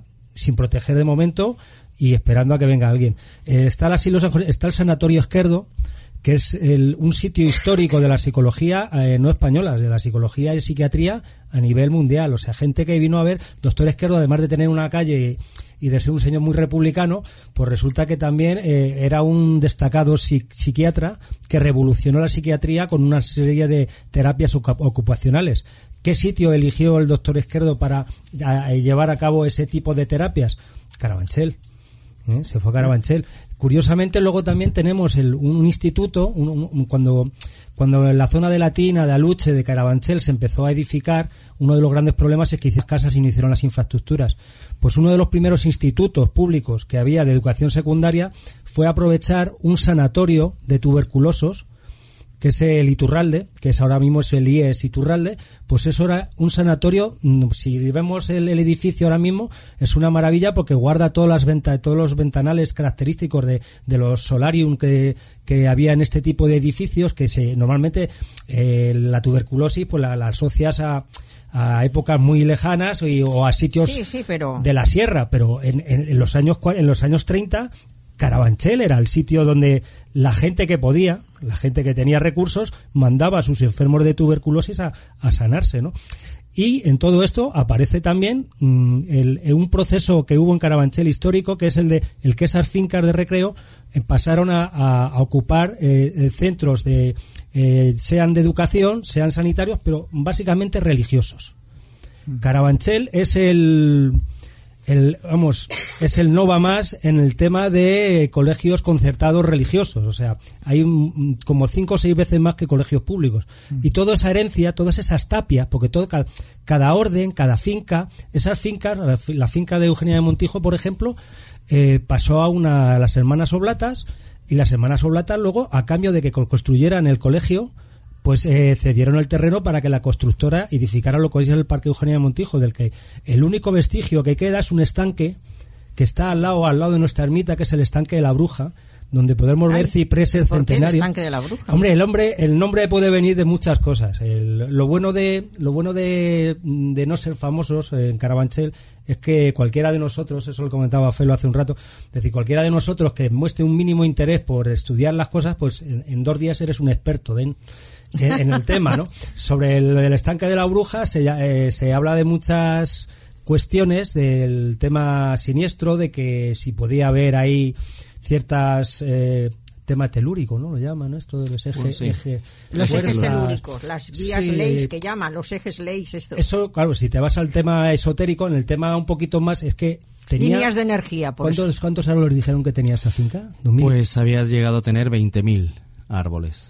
Todo lo que era, sí, lo que era la finca Miranda, que después fue el Palacio Eugenio Montijo y la finca Eugenio Montijo. Y lo único que quedan son esos cipreses maravillosos que adornan ese estanque, que por cierto ese agua, por lo visto, todavía sigue emanando de lo que hablábamos antes de Carab Madrid del agua, Carabanchel del agua. O sea, el, cuando los romanos se plantaron allí, los car carpetanos es porque primero tiene que haber agua, a partir Hombre, de ahí el resto. Y siguiendo con la cronología que estábamos hablando un poquito ya, llegando a la colonia de la presa, llegamos al modernismo.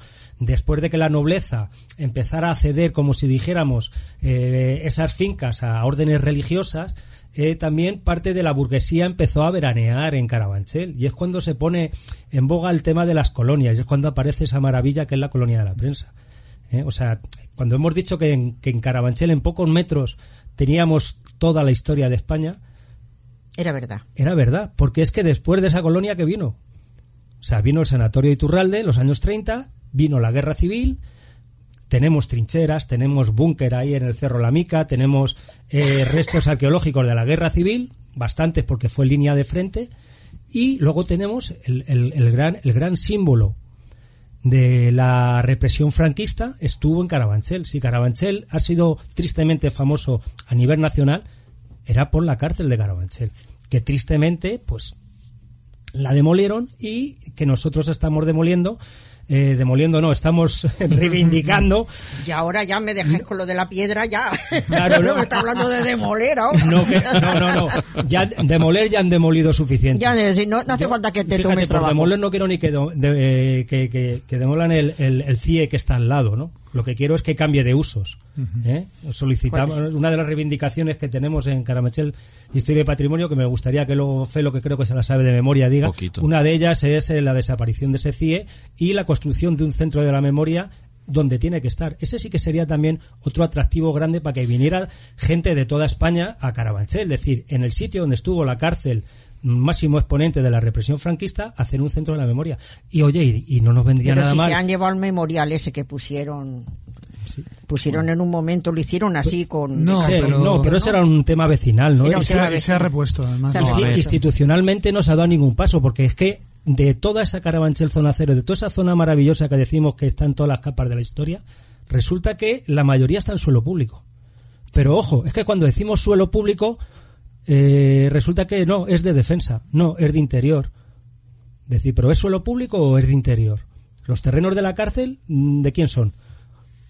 Carabanchel y Latina, medio millón de, habitantes en dos distritos, sin hospital de referencia. Latina, la mayoría se tiene que ir al clínico. La mayoría de Carabanchel al 12 de octubre. ¿Qué tenemos? Las tres o cuatro plantas que han habilitado del Hospital Militar Gomezulla.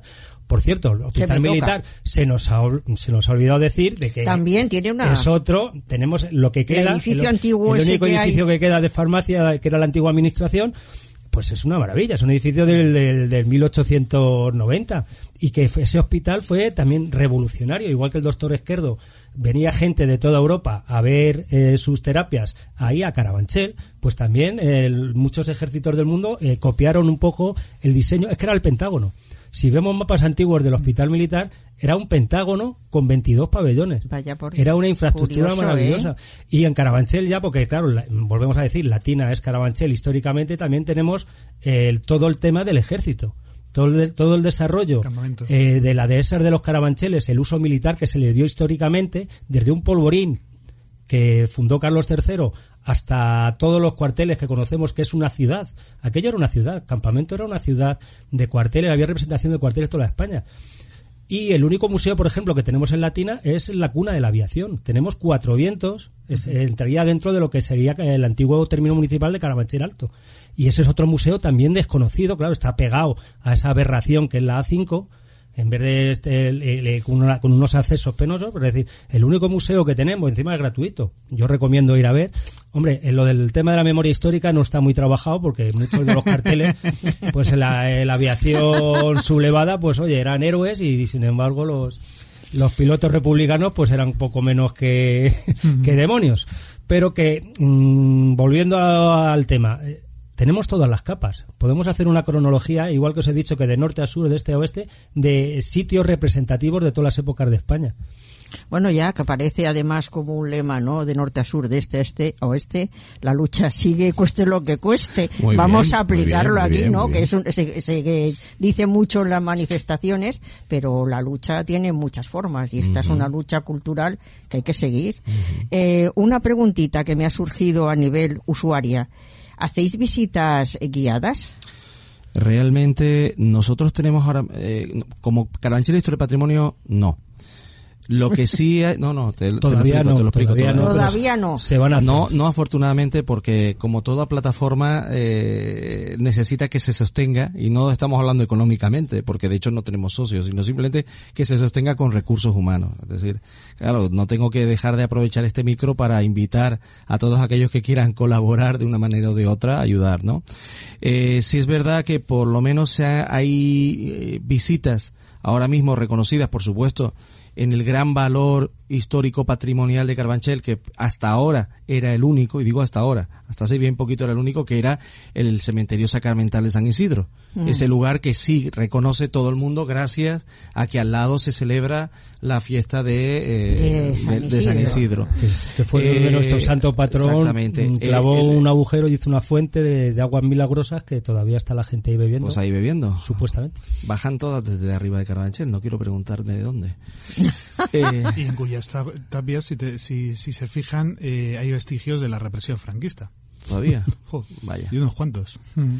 Entonces, pero sin embargo sí hay alguna asociación, como por ejemplo la de Carabanchel Alto, que sí ha organizado visitas La de a la zona. también. Sí, la de Aluche Aluche también. también. tiene los paseos de Howard, que era Eh, un famoso pacifista que vivía en Aluche y que tristemente nos abandonó y que desde entonces eh, se organiza desde la Asociación de Vecinos de Aluche un paseo eh, que se llama Paseos de Howard en los cuales se explica, em- empezando desde el intercambiador de Aluche, pues eh, llegamos hasta la colonia de la prensa o hasta, hasta el reformatorio Santa Rita. O sea, es muy interesante. Eh, bueno, me habéis dicho, eh, de momento no, pero.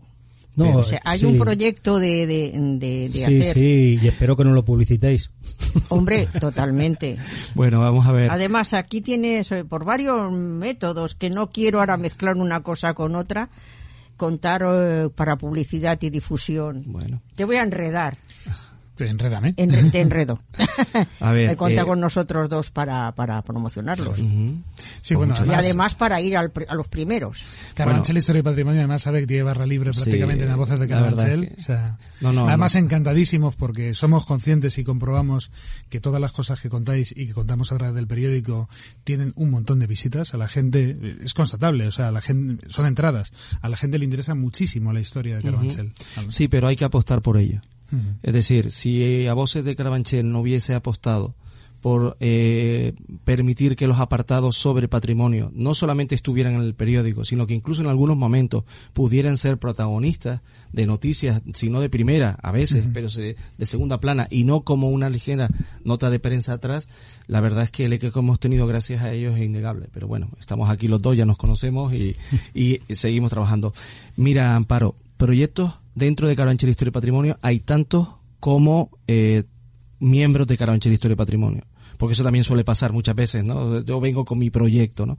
Hay muchísimos. Afortunadamente, eh, notamos que encima además generamos ese tipo de movimiento en otros lugares. Hay colegios que gracias a la información y a la difusión organizan ya talleres dentro de, dentro de sus actividades, dentro de su alumnado, con su alumnado. Pero lo cierto es que proyectos muchos, entre otros los recorridos. Ahora yo te hablo de lo que hay ahora, ¿no? Nosotros tenemos principalmente una, intentamos tener una charla mensual. La próxima charla es el 21 de febrero al lado de la casa de Verónica, es decir, en la biblioteca Luis Rosales, donde eh, daremos una charla bitema, que solemos hacerlo así, solemos emplear, sí, es el viernes 21 de febrero a las 18 horas, en el salón de actos de la biblioteca Luis Rosales. En este caso... ¿Hay lo to- cartelito? Eh, sí. Ya, bueno, sí, pues en ya este hablaremos caso... ahora sí. a- a Bueno, micrófono ahora mismo te lo, te lo puedo No, whatsappear. no, no, tranquilo, tranquilo. Eh, solemos hacer charlas, solemos emplear dos horas, aproximadamente dos horas, dos horas y media, y siempre intentamos que no haya una charla única, no un monotema, sino llevar dos, y además mezclados, no relacionados. En este caso tenemos la inmensa suerte de que quieran, de que otro grupo que se ha unido a la plataforma es la Sociedad Española de Estudios Clásicos, que tenemos miembros de esa sociedad en Carabanchel y que, bueno, pues van a participar por primera vez con nosotros con una charla maravillosa. Y después la segunda charla, eh, sí la va a dar gente de Carabanchel Historia y Patrimonio, que es otra vez sobre el yacimiento. ¿Por qué otra vez? Porque eh, no hay un foro en Carabanchel que pueda reunir a 5.000 personas y explicarle esto. A lo mejor tampoco van. Pero sin embargo sí hay muchos foros de 100, de 200, de 50, de 200, 300 personas. Entonces, por eso mismo repetimos la charla, repetimos la información. Porque de verdad te lo digo que si, no exagero si te digo que solo uno de cada diez, el año pasado, uno de cada diez sabía que había un yacimiento arqueológico en Carabanchel. Apenas. Yo creo que hemos conseguido, con todo lo que se ha hecho durante este año, se ha conseguido que hayamos llegado a 10 de cada 100, pero quedan 90. Entonces, eh, es muy interesante esa charla sobre el yacimiento que vamos a dar el otro próximo día, donde intentaremos incluso actualizar la información sobre el yacimiento arqueológico, que también da parte de romano, visigodo y carpetano. Mm, vamos a ver, bueno, y yo... espera, perdón, Ay, perdona. No, no, discúlpame. y, y después nos viene la fiesta grande. Ay, eso ya me gusta. Sí, eso, me imaginaba, eso me imaginaba. Ahí lo vamos a petar. Bueno, vamos a ver. Primera cuestión es tenemos que conseguir la autorización, obviamente formal por parte del ayuntamiento, que no creo que haya ningún problema. El día nueve, el año pasado ya hicimos un acto reivindicativo de Carabanchel Zona Cero. ¿Dónde lo hicimos? Obviamente en la zona específica, al lado de la ermita. Y en ese acto, pues igual que vamos a, charlas y explicamos lo que es Carabanchel Zona con diapositivas y tal, pues ese acto es un acto muy interactivo porque eh, viene gente que te lleva a los terrenos de la cárcel y te cuenta la historia de la cárcel y por qué se reclama el centro de memoria. Hay gente que te explica el tema de la ermita, hay gente que te explica el tema de la vereda y hay algún factor que nos estamos olvidando del tema medioambiental que me gustaría saber, si tuviéramos tiempo, que darte unas nociones de Carabanchel. Pero bueno, el tema del yacimiento como 20 minutos. Bueno, pues nos da tiempo entonces. Eh, tenemos todo. Entonces hicimos ese acto y fue maravilloso, a todo el mundo le encantó porque iba como una especie de visita temática in situ. Iba el grupo, los que quieran ir a la vereda, que vayan a la vereda, los que quieran tal. Bueno, nos hemos venido arriba. Este año, el 9 de mayo, coincidiendo con el inicio de las fiestas de San Isidro, pero no es culpa nuestra porque pusimos el 9 de mayo, quisimos escoger el 9 de mayo el año pasado.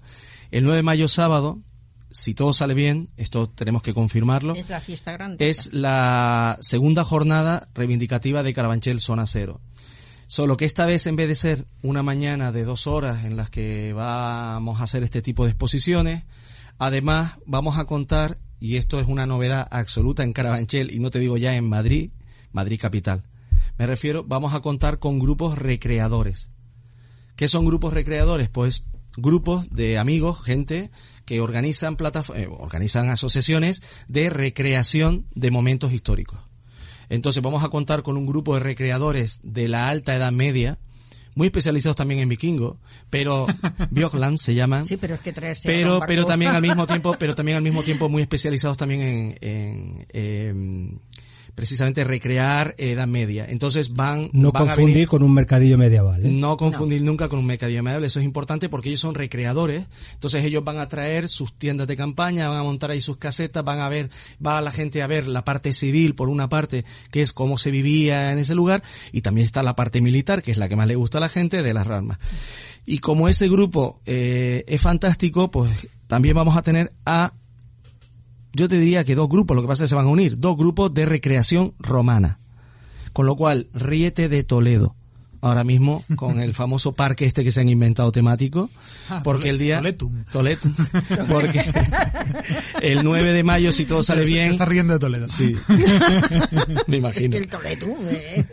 El 9 de mayo, pues haremos una segunda jornada reivindicativa, solo que tendremos muchas más actividades incluso queremos ah, hacer pues actividades infantiles Y, que prácticamente va a ser todo el día, si no me equivoco, porque es que claro, las recreaciones romanas van por la misma línea, vienen a hablar de Roma, vienen a explicar, vienen a montar tiendas, vienen a dar paseos, vienen, por supuesto, van ellos perfectamente ataviados y vestidos como se vestían en aquella época, no son disfraces y de hecho no admiten que aparezca gente disfrazada ahí a unirse al grupo, no, no va por ahí el tema, para nada.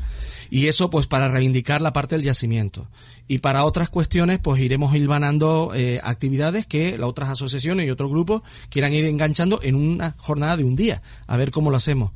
Porque también incluso pues ya se ha planteado, ya tenemos el, la idea del el parque arqueológico infantil para que los niños que quieran vayan allí y hagan su, su excavación con mucho control, eso sí, porque para eso Ah, sí, tenemos... yo les he comprado a veces a mis sobrinos nietos Pues- que tiene que son como de esto y tienen que ir con un Pues no sé cómo lo harán, porque para eso arena. contamos con arqueólogos que se van a encargar ya, de gestionar yo este que ya vienen hechos porque son juegos Pero en definitiva, esas quizás- desentiérrate sí, tu Sí, es un, dinosaurio un y cosas por- simulacro de, de una excavación. En este caso habrá Bueno, veremos a ver, no sé, ya veremos lo que se puede encontrar o lo que no se pueda encontrar, pero bueno, que en definitiva vamos a, a montar una jornada eh, reivindicativa. que la vais a petar, vamos. No lo sé, tampoco queremos petarla demasiado, porque a veces es demasiado Felo, éxito. Felo, el éxito no le da miedo.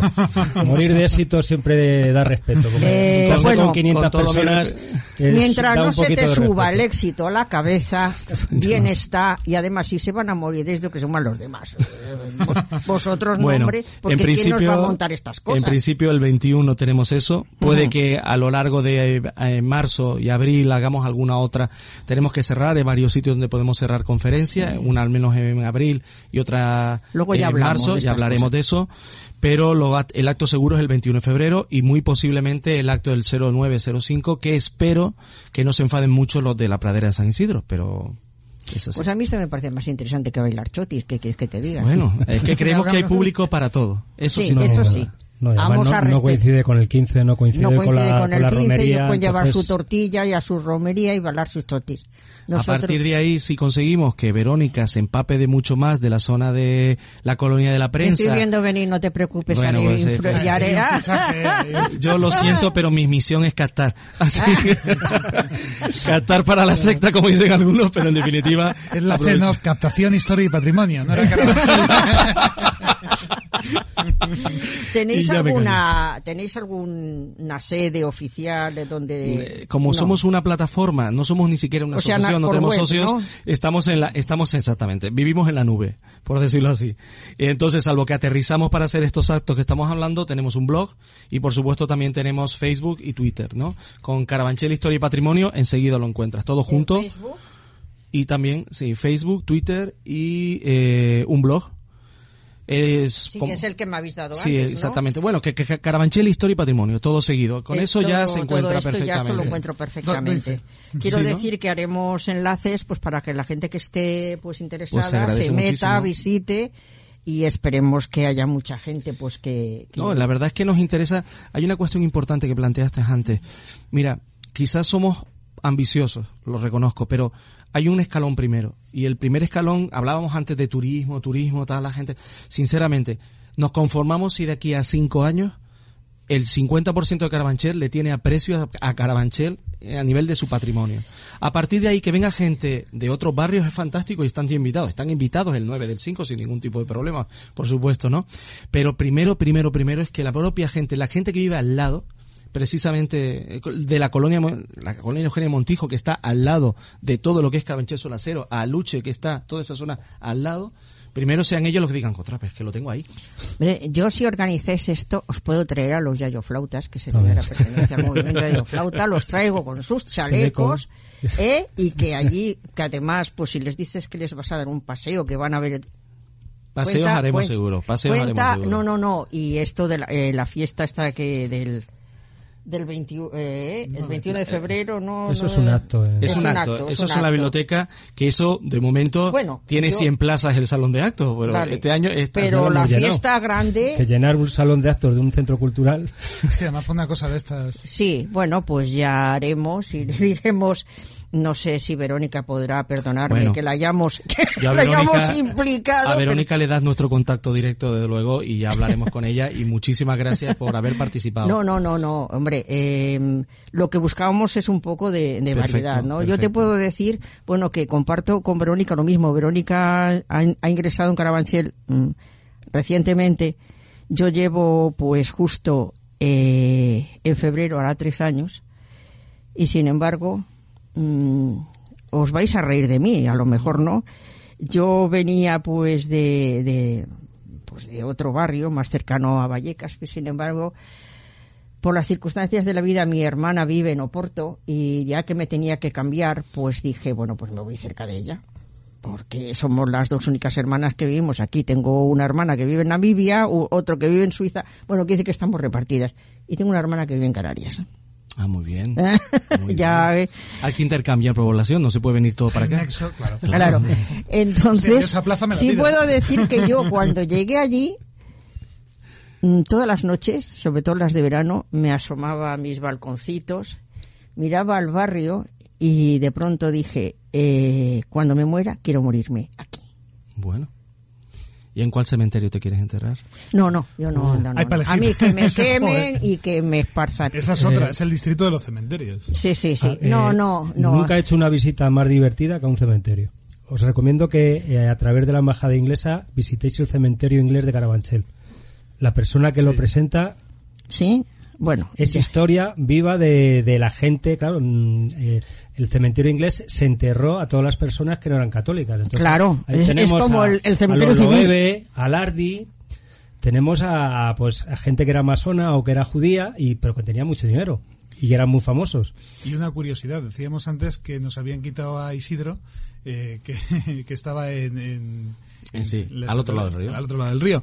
Pero nosotros tenemos al Marqués de Salamanca, en el barrio. Sí, es verdad, sí. Que son el, distrito Salamanca. y volviendo, y volviendo un poco a la cronología, resulta que hemos empezado muy pronto. Hemos empezado por la edad antigua. Resulta que Carabanchel tiene prehistoria. Sí, señor. ¿Es verdad? El yacimiento paleontológico más antiguo y más de lo más importante de Europa es al lado de la ermita. Es el Cerro San Isidro.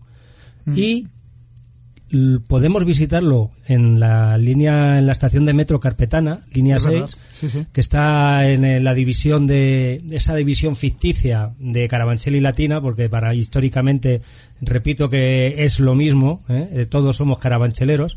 Eh, podéis ver una pequeña exposición y unas réplicas de eh, ese yacimiento.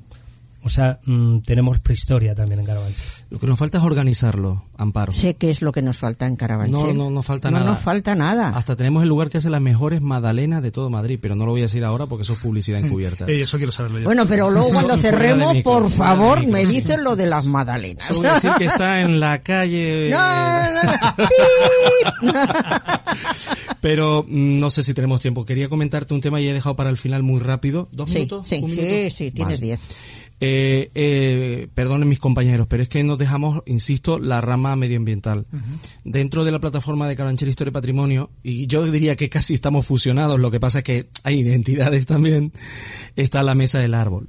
La Mesa del Árbol que tiene tan poco tiempo como la misma Carabanchel Historia y Patrimonio, sin embargo llega a un bagaje de defensa inicialmente de directamente desde una asociación de vecinos, pero ahora ya de forma independiente con la asociación de vecinos eh, lleva un trabajo de defensa ultranza de todos los espacios naturales y sean artificiales o verdaderamente naturales de Carabanchel. Y cuando digo naturales o artificiales me refiero, no es lo mismo el río que los parques. Carabanchel tiene muchísimos parques. Muchos parques, sí. Pero tiene unos grandes problemas con esos parques y es, está muy bien plantar, pero después hay que mantener.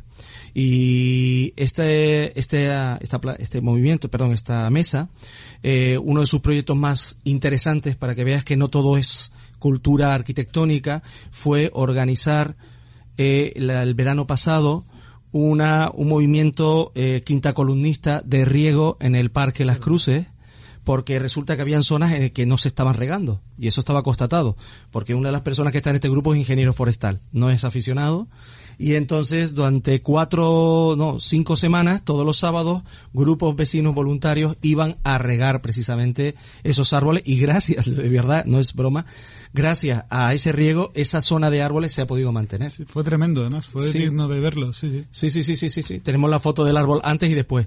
Pero es que dentro de esa plataforma, dentro de esa mesa, eh, también se hacen estudios patrimoniales. Entonces, eh, lo nombró antes Antonio, y yo no me canso de nombrarlo, hay una persona, Fernando, que empezó estudiando el pinar de San José, en la zona de lo que llaman el Pau de Carabanchel, que es la parte más nueva de Carabanchel, porque es un pinar que tiene 110 años, tiene más años que muchos pinares de Madrid y que están esos pinares están protegidos como jardín histórico. Tiene más años que todos los vecinos. Eh, Son los vecinos más antiguos del barrio. Pero lo curioso es que este hombre para poder proteger ese, ese pinar, le exigieron, le dijeron, sí, sí, pero es que para proteger este pinar me tienes que justificar que este pinar tiene el carácter histórico. Bueno, a madre. Lo que ha salido de ahí. este, hombre, este hombre ha terminado eh, realizando un estudio digno de un doctorado sobre lo que le llaman la finca Las Piqueñas.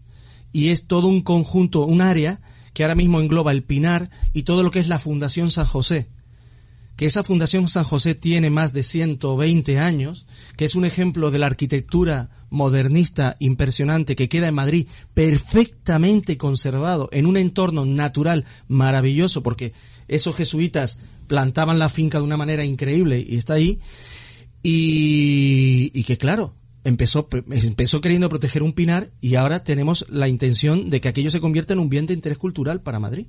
Porque además es el primer hospital para, para, epilépticos. epilépticos de Madrid. O sea, tiene una cantidad de historia ese lugar. Me estoy dejando todo. Porque, La guerra Fernando, de Cuba, Fernando, Fernando, sí, Fernando se hace una charla. Tenemos una charla con Fernando. Fernando viene a hacer la charla y está una hora exponiéndote la figura, la importancia que tuvo esa zona, porque esa zona era donde iban las pequeñas, era donde estaban las lavanderas también y era donde iban a lavar también, fábricas de jabón de toda Madrid.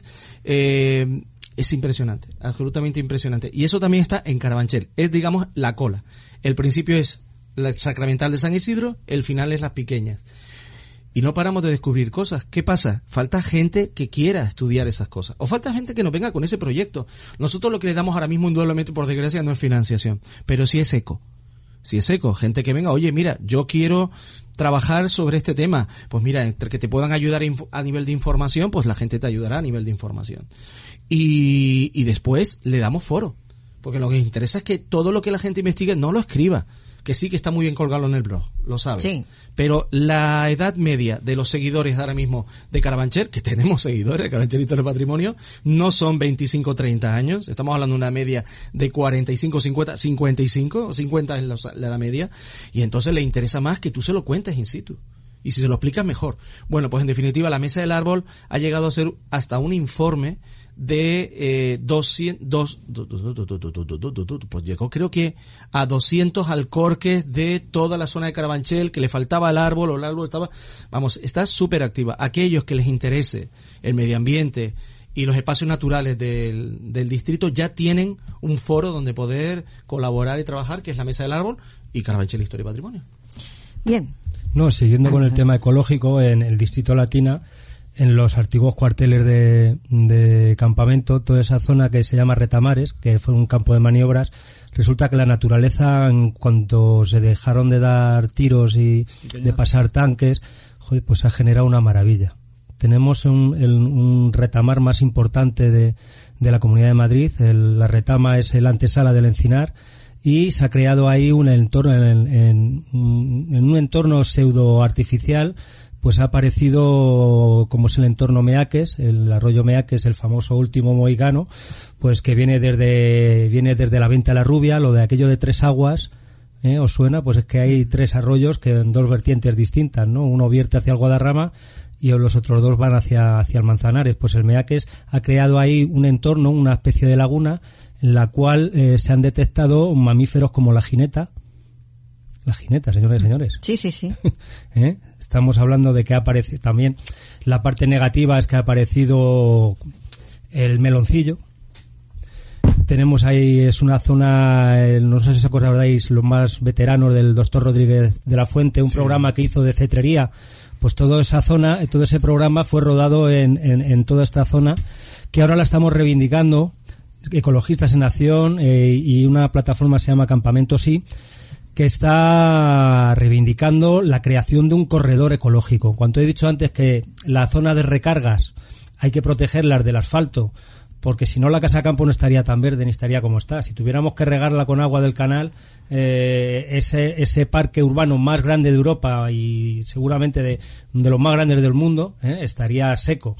Eh. Pero sin embargo, gracias a esa zona de recarga, eh, en la casa de campo está como está. Si nosotros logramos conseguir ese corredor ecológico, es unir la casa de, es unir el Manzanares con el Guadarrama. Allá hay un, ya hay un parque regional, que es el parque regional del Guadarrama, que tiene una protección si lográramos hacer un corredor que uniera la, la, la casa de campo, que es bien de interés cultural, con, con este corre, con este parque regional, crearíamos un extenso corredor ecológico que además sería una zona para el ocio eh, maravillosa, no solo para comunicar a través de la bicicleta o para hacer senderismo, sino que también el, evitaríamos lo que estamos hablando, el que se urbanizara, que ese es el riesgo que tenemos ahora también ahí en, en el distrito Latina, que es la, la operación campamento, en un barrio que está eh, con grandes carencias en infraestructura, resulta que quieren meternos pues como 300 300.000 personas más o yo no sé cuántas viviendas quieren hacer allí y claro, decimos, no viviendas hay que hacer,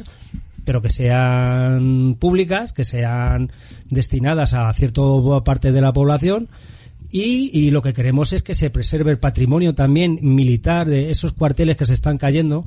Yo comentaba, yo siempre pongo como ejemplo el matadero. Yo cuando veo el matadero se me cae la baba. Es decir, qué aprovechamiento de unas instalaciones sí. que se iban a decir, es una maravilla. ¿Por qué no se puede hacer eso con los cuarteles de campamento? Mm. Están al otro lado del río, ¿no? Bueno, además, yo creo que me lo comentabas tú alguna vez, Celo, un, algún día que hablábamos de esto, la parte del, del patrimonio que hay eh, oculta en el, en el distrito uh -huh. dentro de zona militar, por ejemplo. Sí, él está hablando. Hay cosas que no ve nadie y que son tremendas, ¿no? Él está hablando de campamento. También yo le discuto. Tenemos una pelea, perdón, tenemos una pelea para ver cuál es más importante. Eh, yo tengo al lado de mi casa el, el cuartel de mecánica y el cuartel de mecánica es un maravilloso ejemplo de arquitectura cuartelaria, Militar, sí. pero pero con una riqueza arquitectónica y urbanística envidiable y que ya han empezado eh, las antiguas cocheras que están justo al lado, las antiguas cocheras de Carabanchel, eh, el ayuntamiento, el anterior, el anterior, lo siento, pero es así, el anterior junta vendió por un precio irrisorio el suelo para que una inmobiliaria especuladora habitual de, de Madrid construyera viviendas. Es decir, mucho miedo. A ver, Por eso ahora tu pelea. No, mi, no, es que es que al final, claro, yo estoy en Carabanchel, Historia y Patrimonio, pero soy del distrito Latina. Bueno, entonces, Carabanchel, Historia y Patrimonio, sucursal Latina. Latina, no confundir con el barrio La Latina, por favor, ¿eh? Latina es un distrito maravilloso. Como el Frente Popular de la Liberación de Judea, el Frente Judaico. Estamos, y, y además no, no, nos, la única diferencia es que nosotros sí debemos mucho los romanos. Tenemos un maravilloso agradecimiento que estamos que estamos intentando revitalizar, proteger. De momento lo que queremos es proteger. Ya Punto. ni que se escape ni que se deje de escapar. Es decir, que tenga una protección. Que... que... Que, dentro de tres días no tengamos que estar ahí con las pancartas, con nuestros hijos, con nuestros abuelos allí para que no nos pongan una carretera o nos construyan viviendas. ¿eh? En esa zona hay que primero excavar. ¿eh? sacar el, lo, poner en valor lo que hay ahí dentro y luego una vez de eso pues, pues vamos a discutir porque es suelo público claro. y queremos hospitales queremos centros de mayores. Somos medio millón de habitantes mm. y no tenemos un hospital de referencia. En efecto. Mm. O sea, eh, hay unas carencias. Y encima es suelo público. Claro, me dicen, no, es que es de interior. ¿Qué leche va a ser de interior? Eso es, suelo público. Que interior quiera venderlo para sacar plusvalías para luego para que de, comprarse tanques o claro pues lo, lo, lo, mismo que le pasa a defensa con los, la operación campamento. ¿Qué, qué, qué, están, ¿Qué, están, esperando a que se caigan los cuarteles a cacho cuarteles sí, claro. del 1800 se están cayendo a cachos. Pues para venderlo luego. Pues eh, claro. Pues, pues eso como no hay árboles no hay la pero resulta que ese suelo eh, es de defensa pero resulta que es suelo público. Y ahí tenemos que hay un debate muy importante a la hora de, de mantener el patrimonio es que el suelo público no es de una administración en concreta. Es suelo público es de todos y tenemos que reivindicarlo como tal. Uh -huh. sí. Muchachos, eh, me decíais, uy, dos horas, pues las hemos sobrepasado. hay, tema, ¿eh? hay tema, hay tema, hay tema mm, largo, hay tema de esto, pero... Hay para unas cuantas temporadas. Sí, sí. sí eh, Una saga, sí. ya lo decíamos al principio, ¿no? Espérate que yo ahora que no me... Sí, no, era, perdóname, era solo eh, un apunte nada más, rapidísimo. Este domingo, se... Este domingo se, eh, se por la mañana eh, ah. se va a instalar la segunda parte del eh, del memorial del memorial eh, de la cárcel de, de Carabanchel, Carabanchel, en la valla de la Avenida de los Poblados. Todos aquellos que quieran venir están invitados y fantástico. Muchas gracias. Bueno, me deja, eh, César, por favor, déjame despedirme. Bueno, como veréis, hoy hemos dedicado, pues, eh, está bien que se traten derechos humanos, está bien que se traten problemas sociales, etcétera, pero hoy nos hemos derivado, eh, digo yo, que a la cultura, a conocer eh, barrios que hasta ahora, pues bueno, mm, son unos grandes desconocidos. Sí reconozco que, vamos, yo me he tirado por mi niño bonito y digo, pues si el primer el primer programa que vamos a hacer así sobre conocer barrios va a ser para Carabanchel. Lo siento mucho, pero es lo que hay, muchachos. es lo que hay. y bueno, pues mm, del jueves que viene, pues os espero otra vez aquí a la hora de siempre. Dada las fechas, pues se va a hablar de feminismo, puesto que el jueves que viene me parece que es día 6 Sí, creo que sí. Es día 6 y bueno, el 8 pues hay, se rodea Madrid con un círculo. Precisamente, no te rías, yo tengo un par de compañeras, como aquí pues no las conozco, yo voy a rodear en Latina, junto con una amiga que vive allí y otra compañera que es Yayo Flauta. Vamos a ir en plan particular, pero voy a la voy a Latina, no a la Latina, a Latina. Bueno, pues lo único que os digo es que escuchéis este, este programa, vais a aprender muchas cosas, eh, vais a ver, vamos, yo he descubierto montones de cosas que no sabía porque eh, uno deja de aprender cuando se ha muerto. Cuando se ha muerto, pues bueno, yo no sé si habrá algún cursillo en la otra vida, no lo sé, no me acuerdo si es que me he reencarnado, no, no, no tengo ni idea. Pero en fin, Aquí os esperamos y bueno, pues trataremos y, y, si es necesario pues hacer un segundo programa, todo depende de vosotros. Hay muchas descargas, hay mucho interés, hacemos otro programa. Hasta el jueves que viene.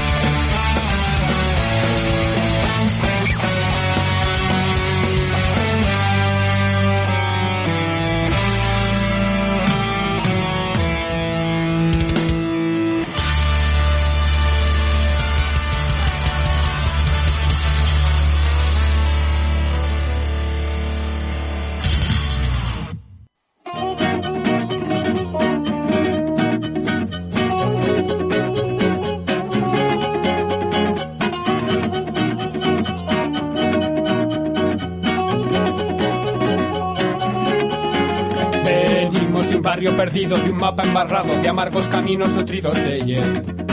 De Carabanchel. Somos el son de la noche, de vida un derroche, sonido fantoche que eriza la piel. Testimonio fiel.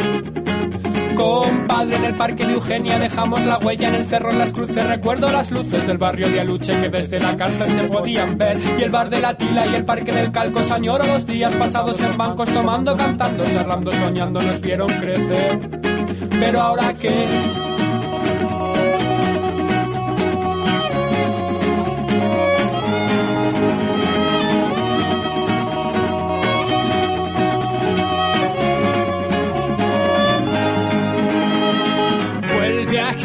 Las alas, sueña que los años se adueñan de tu ser si te vas. Rompe las rejas del pasado y camina a nuestro lado volveré si tú estás. Mira, la calle no está muerta, se está echando la siesta. Y eres tú quien la va a despertar, resucitar. Venimos del duro y turral del sudor y la sangre no fueron en balde si aún sigues en pie. No vas a caer fuimos la piña perfecta, la fiesta selecta, canciones de gesta serán del ayer. Si lo hoy vuelve a ser desmadre inmortal inaudito, que no quede el mito, que digan los libros de historia que fuimos un hito y cambiamos el rumbo y el ritmo y quisimos nacer. Compadre, si aún esta guitarra se aferra y se amarra a los años del mundo y olvida la las efímeras garras que antaño pudieran quizá enfurecer, pues tú también.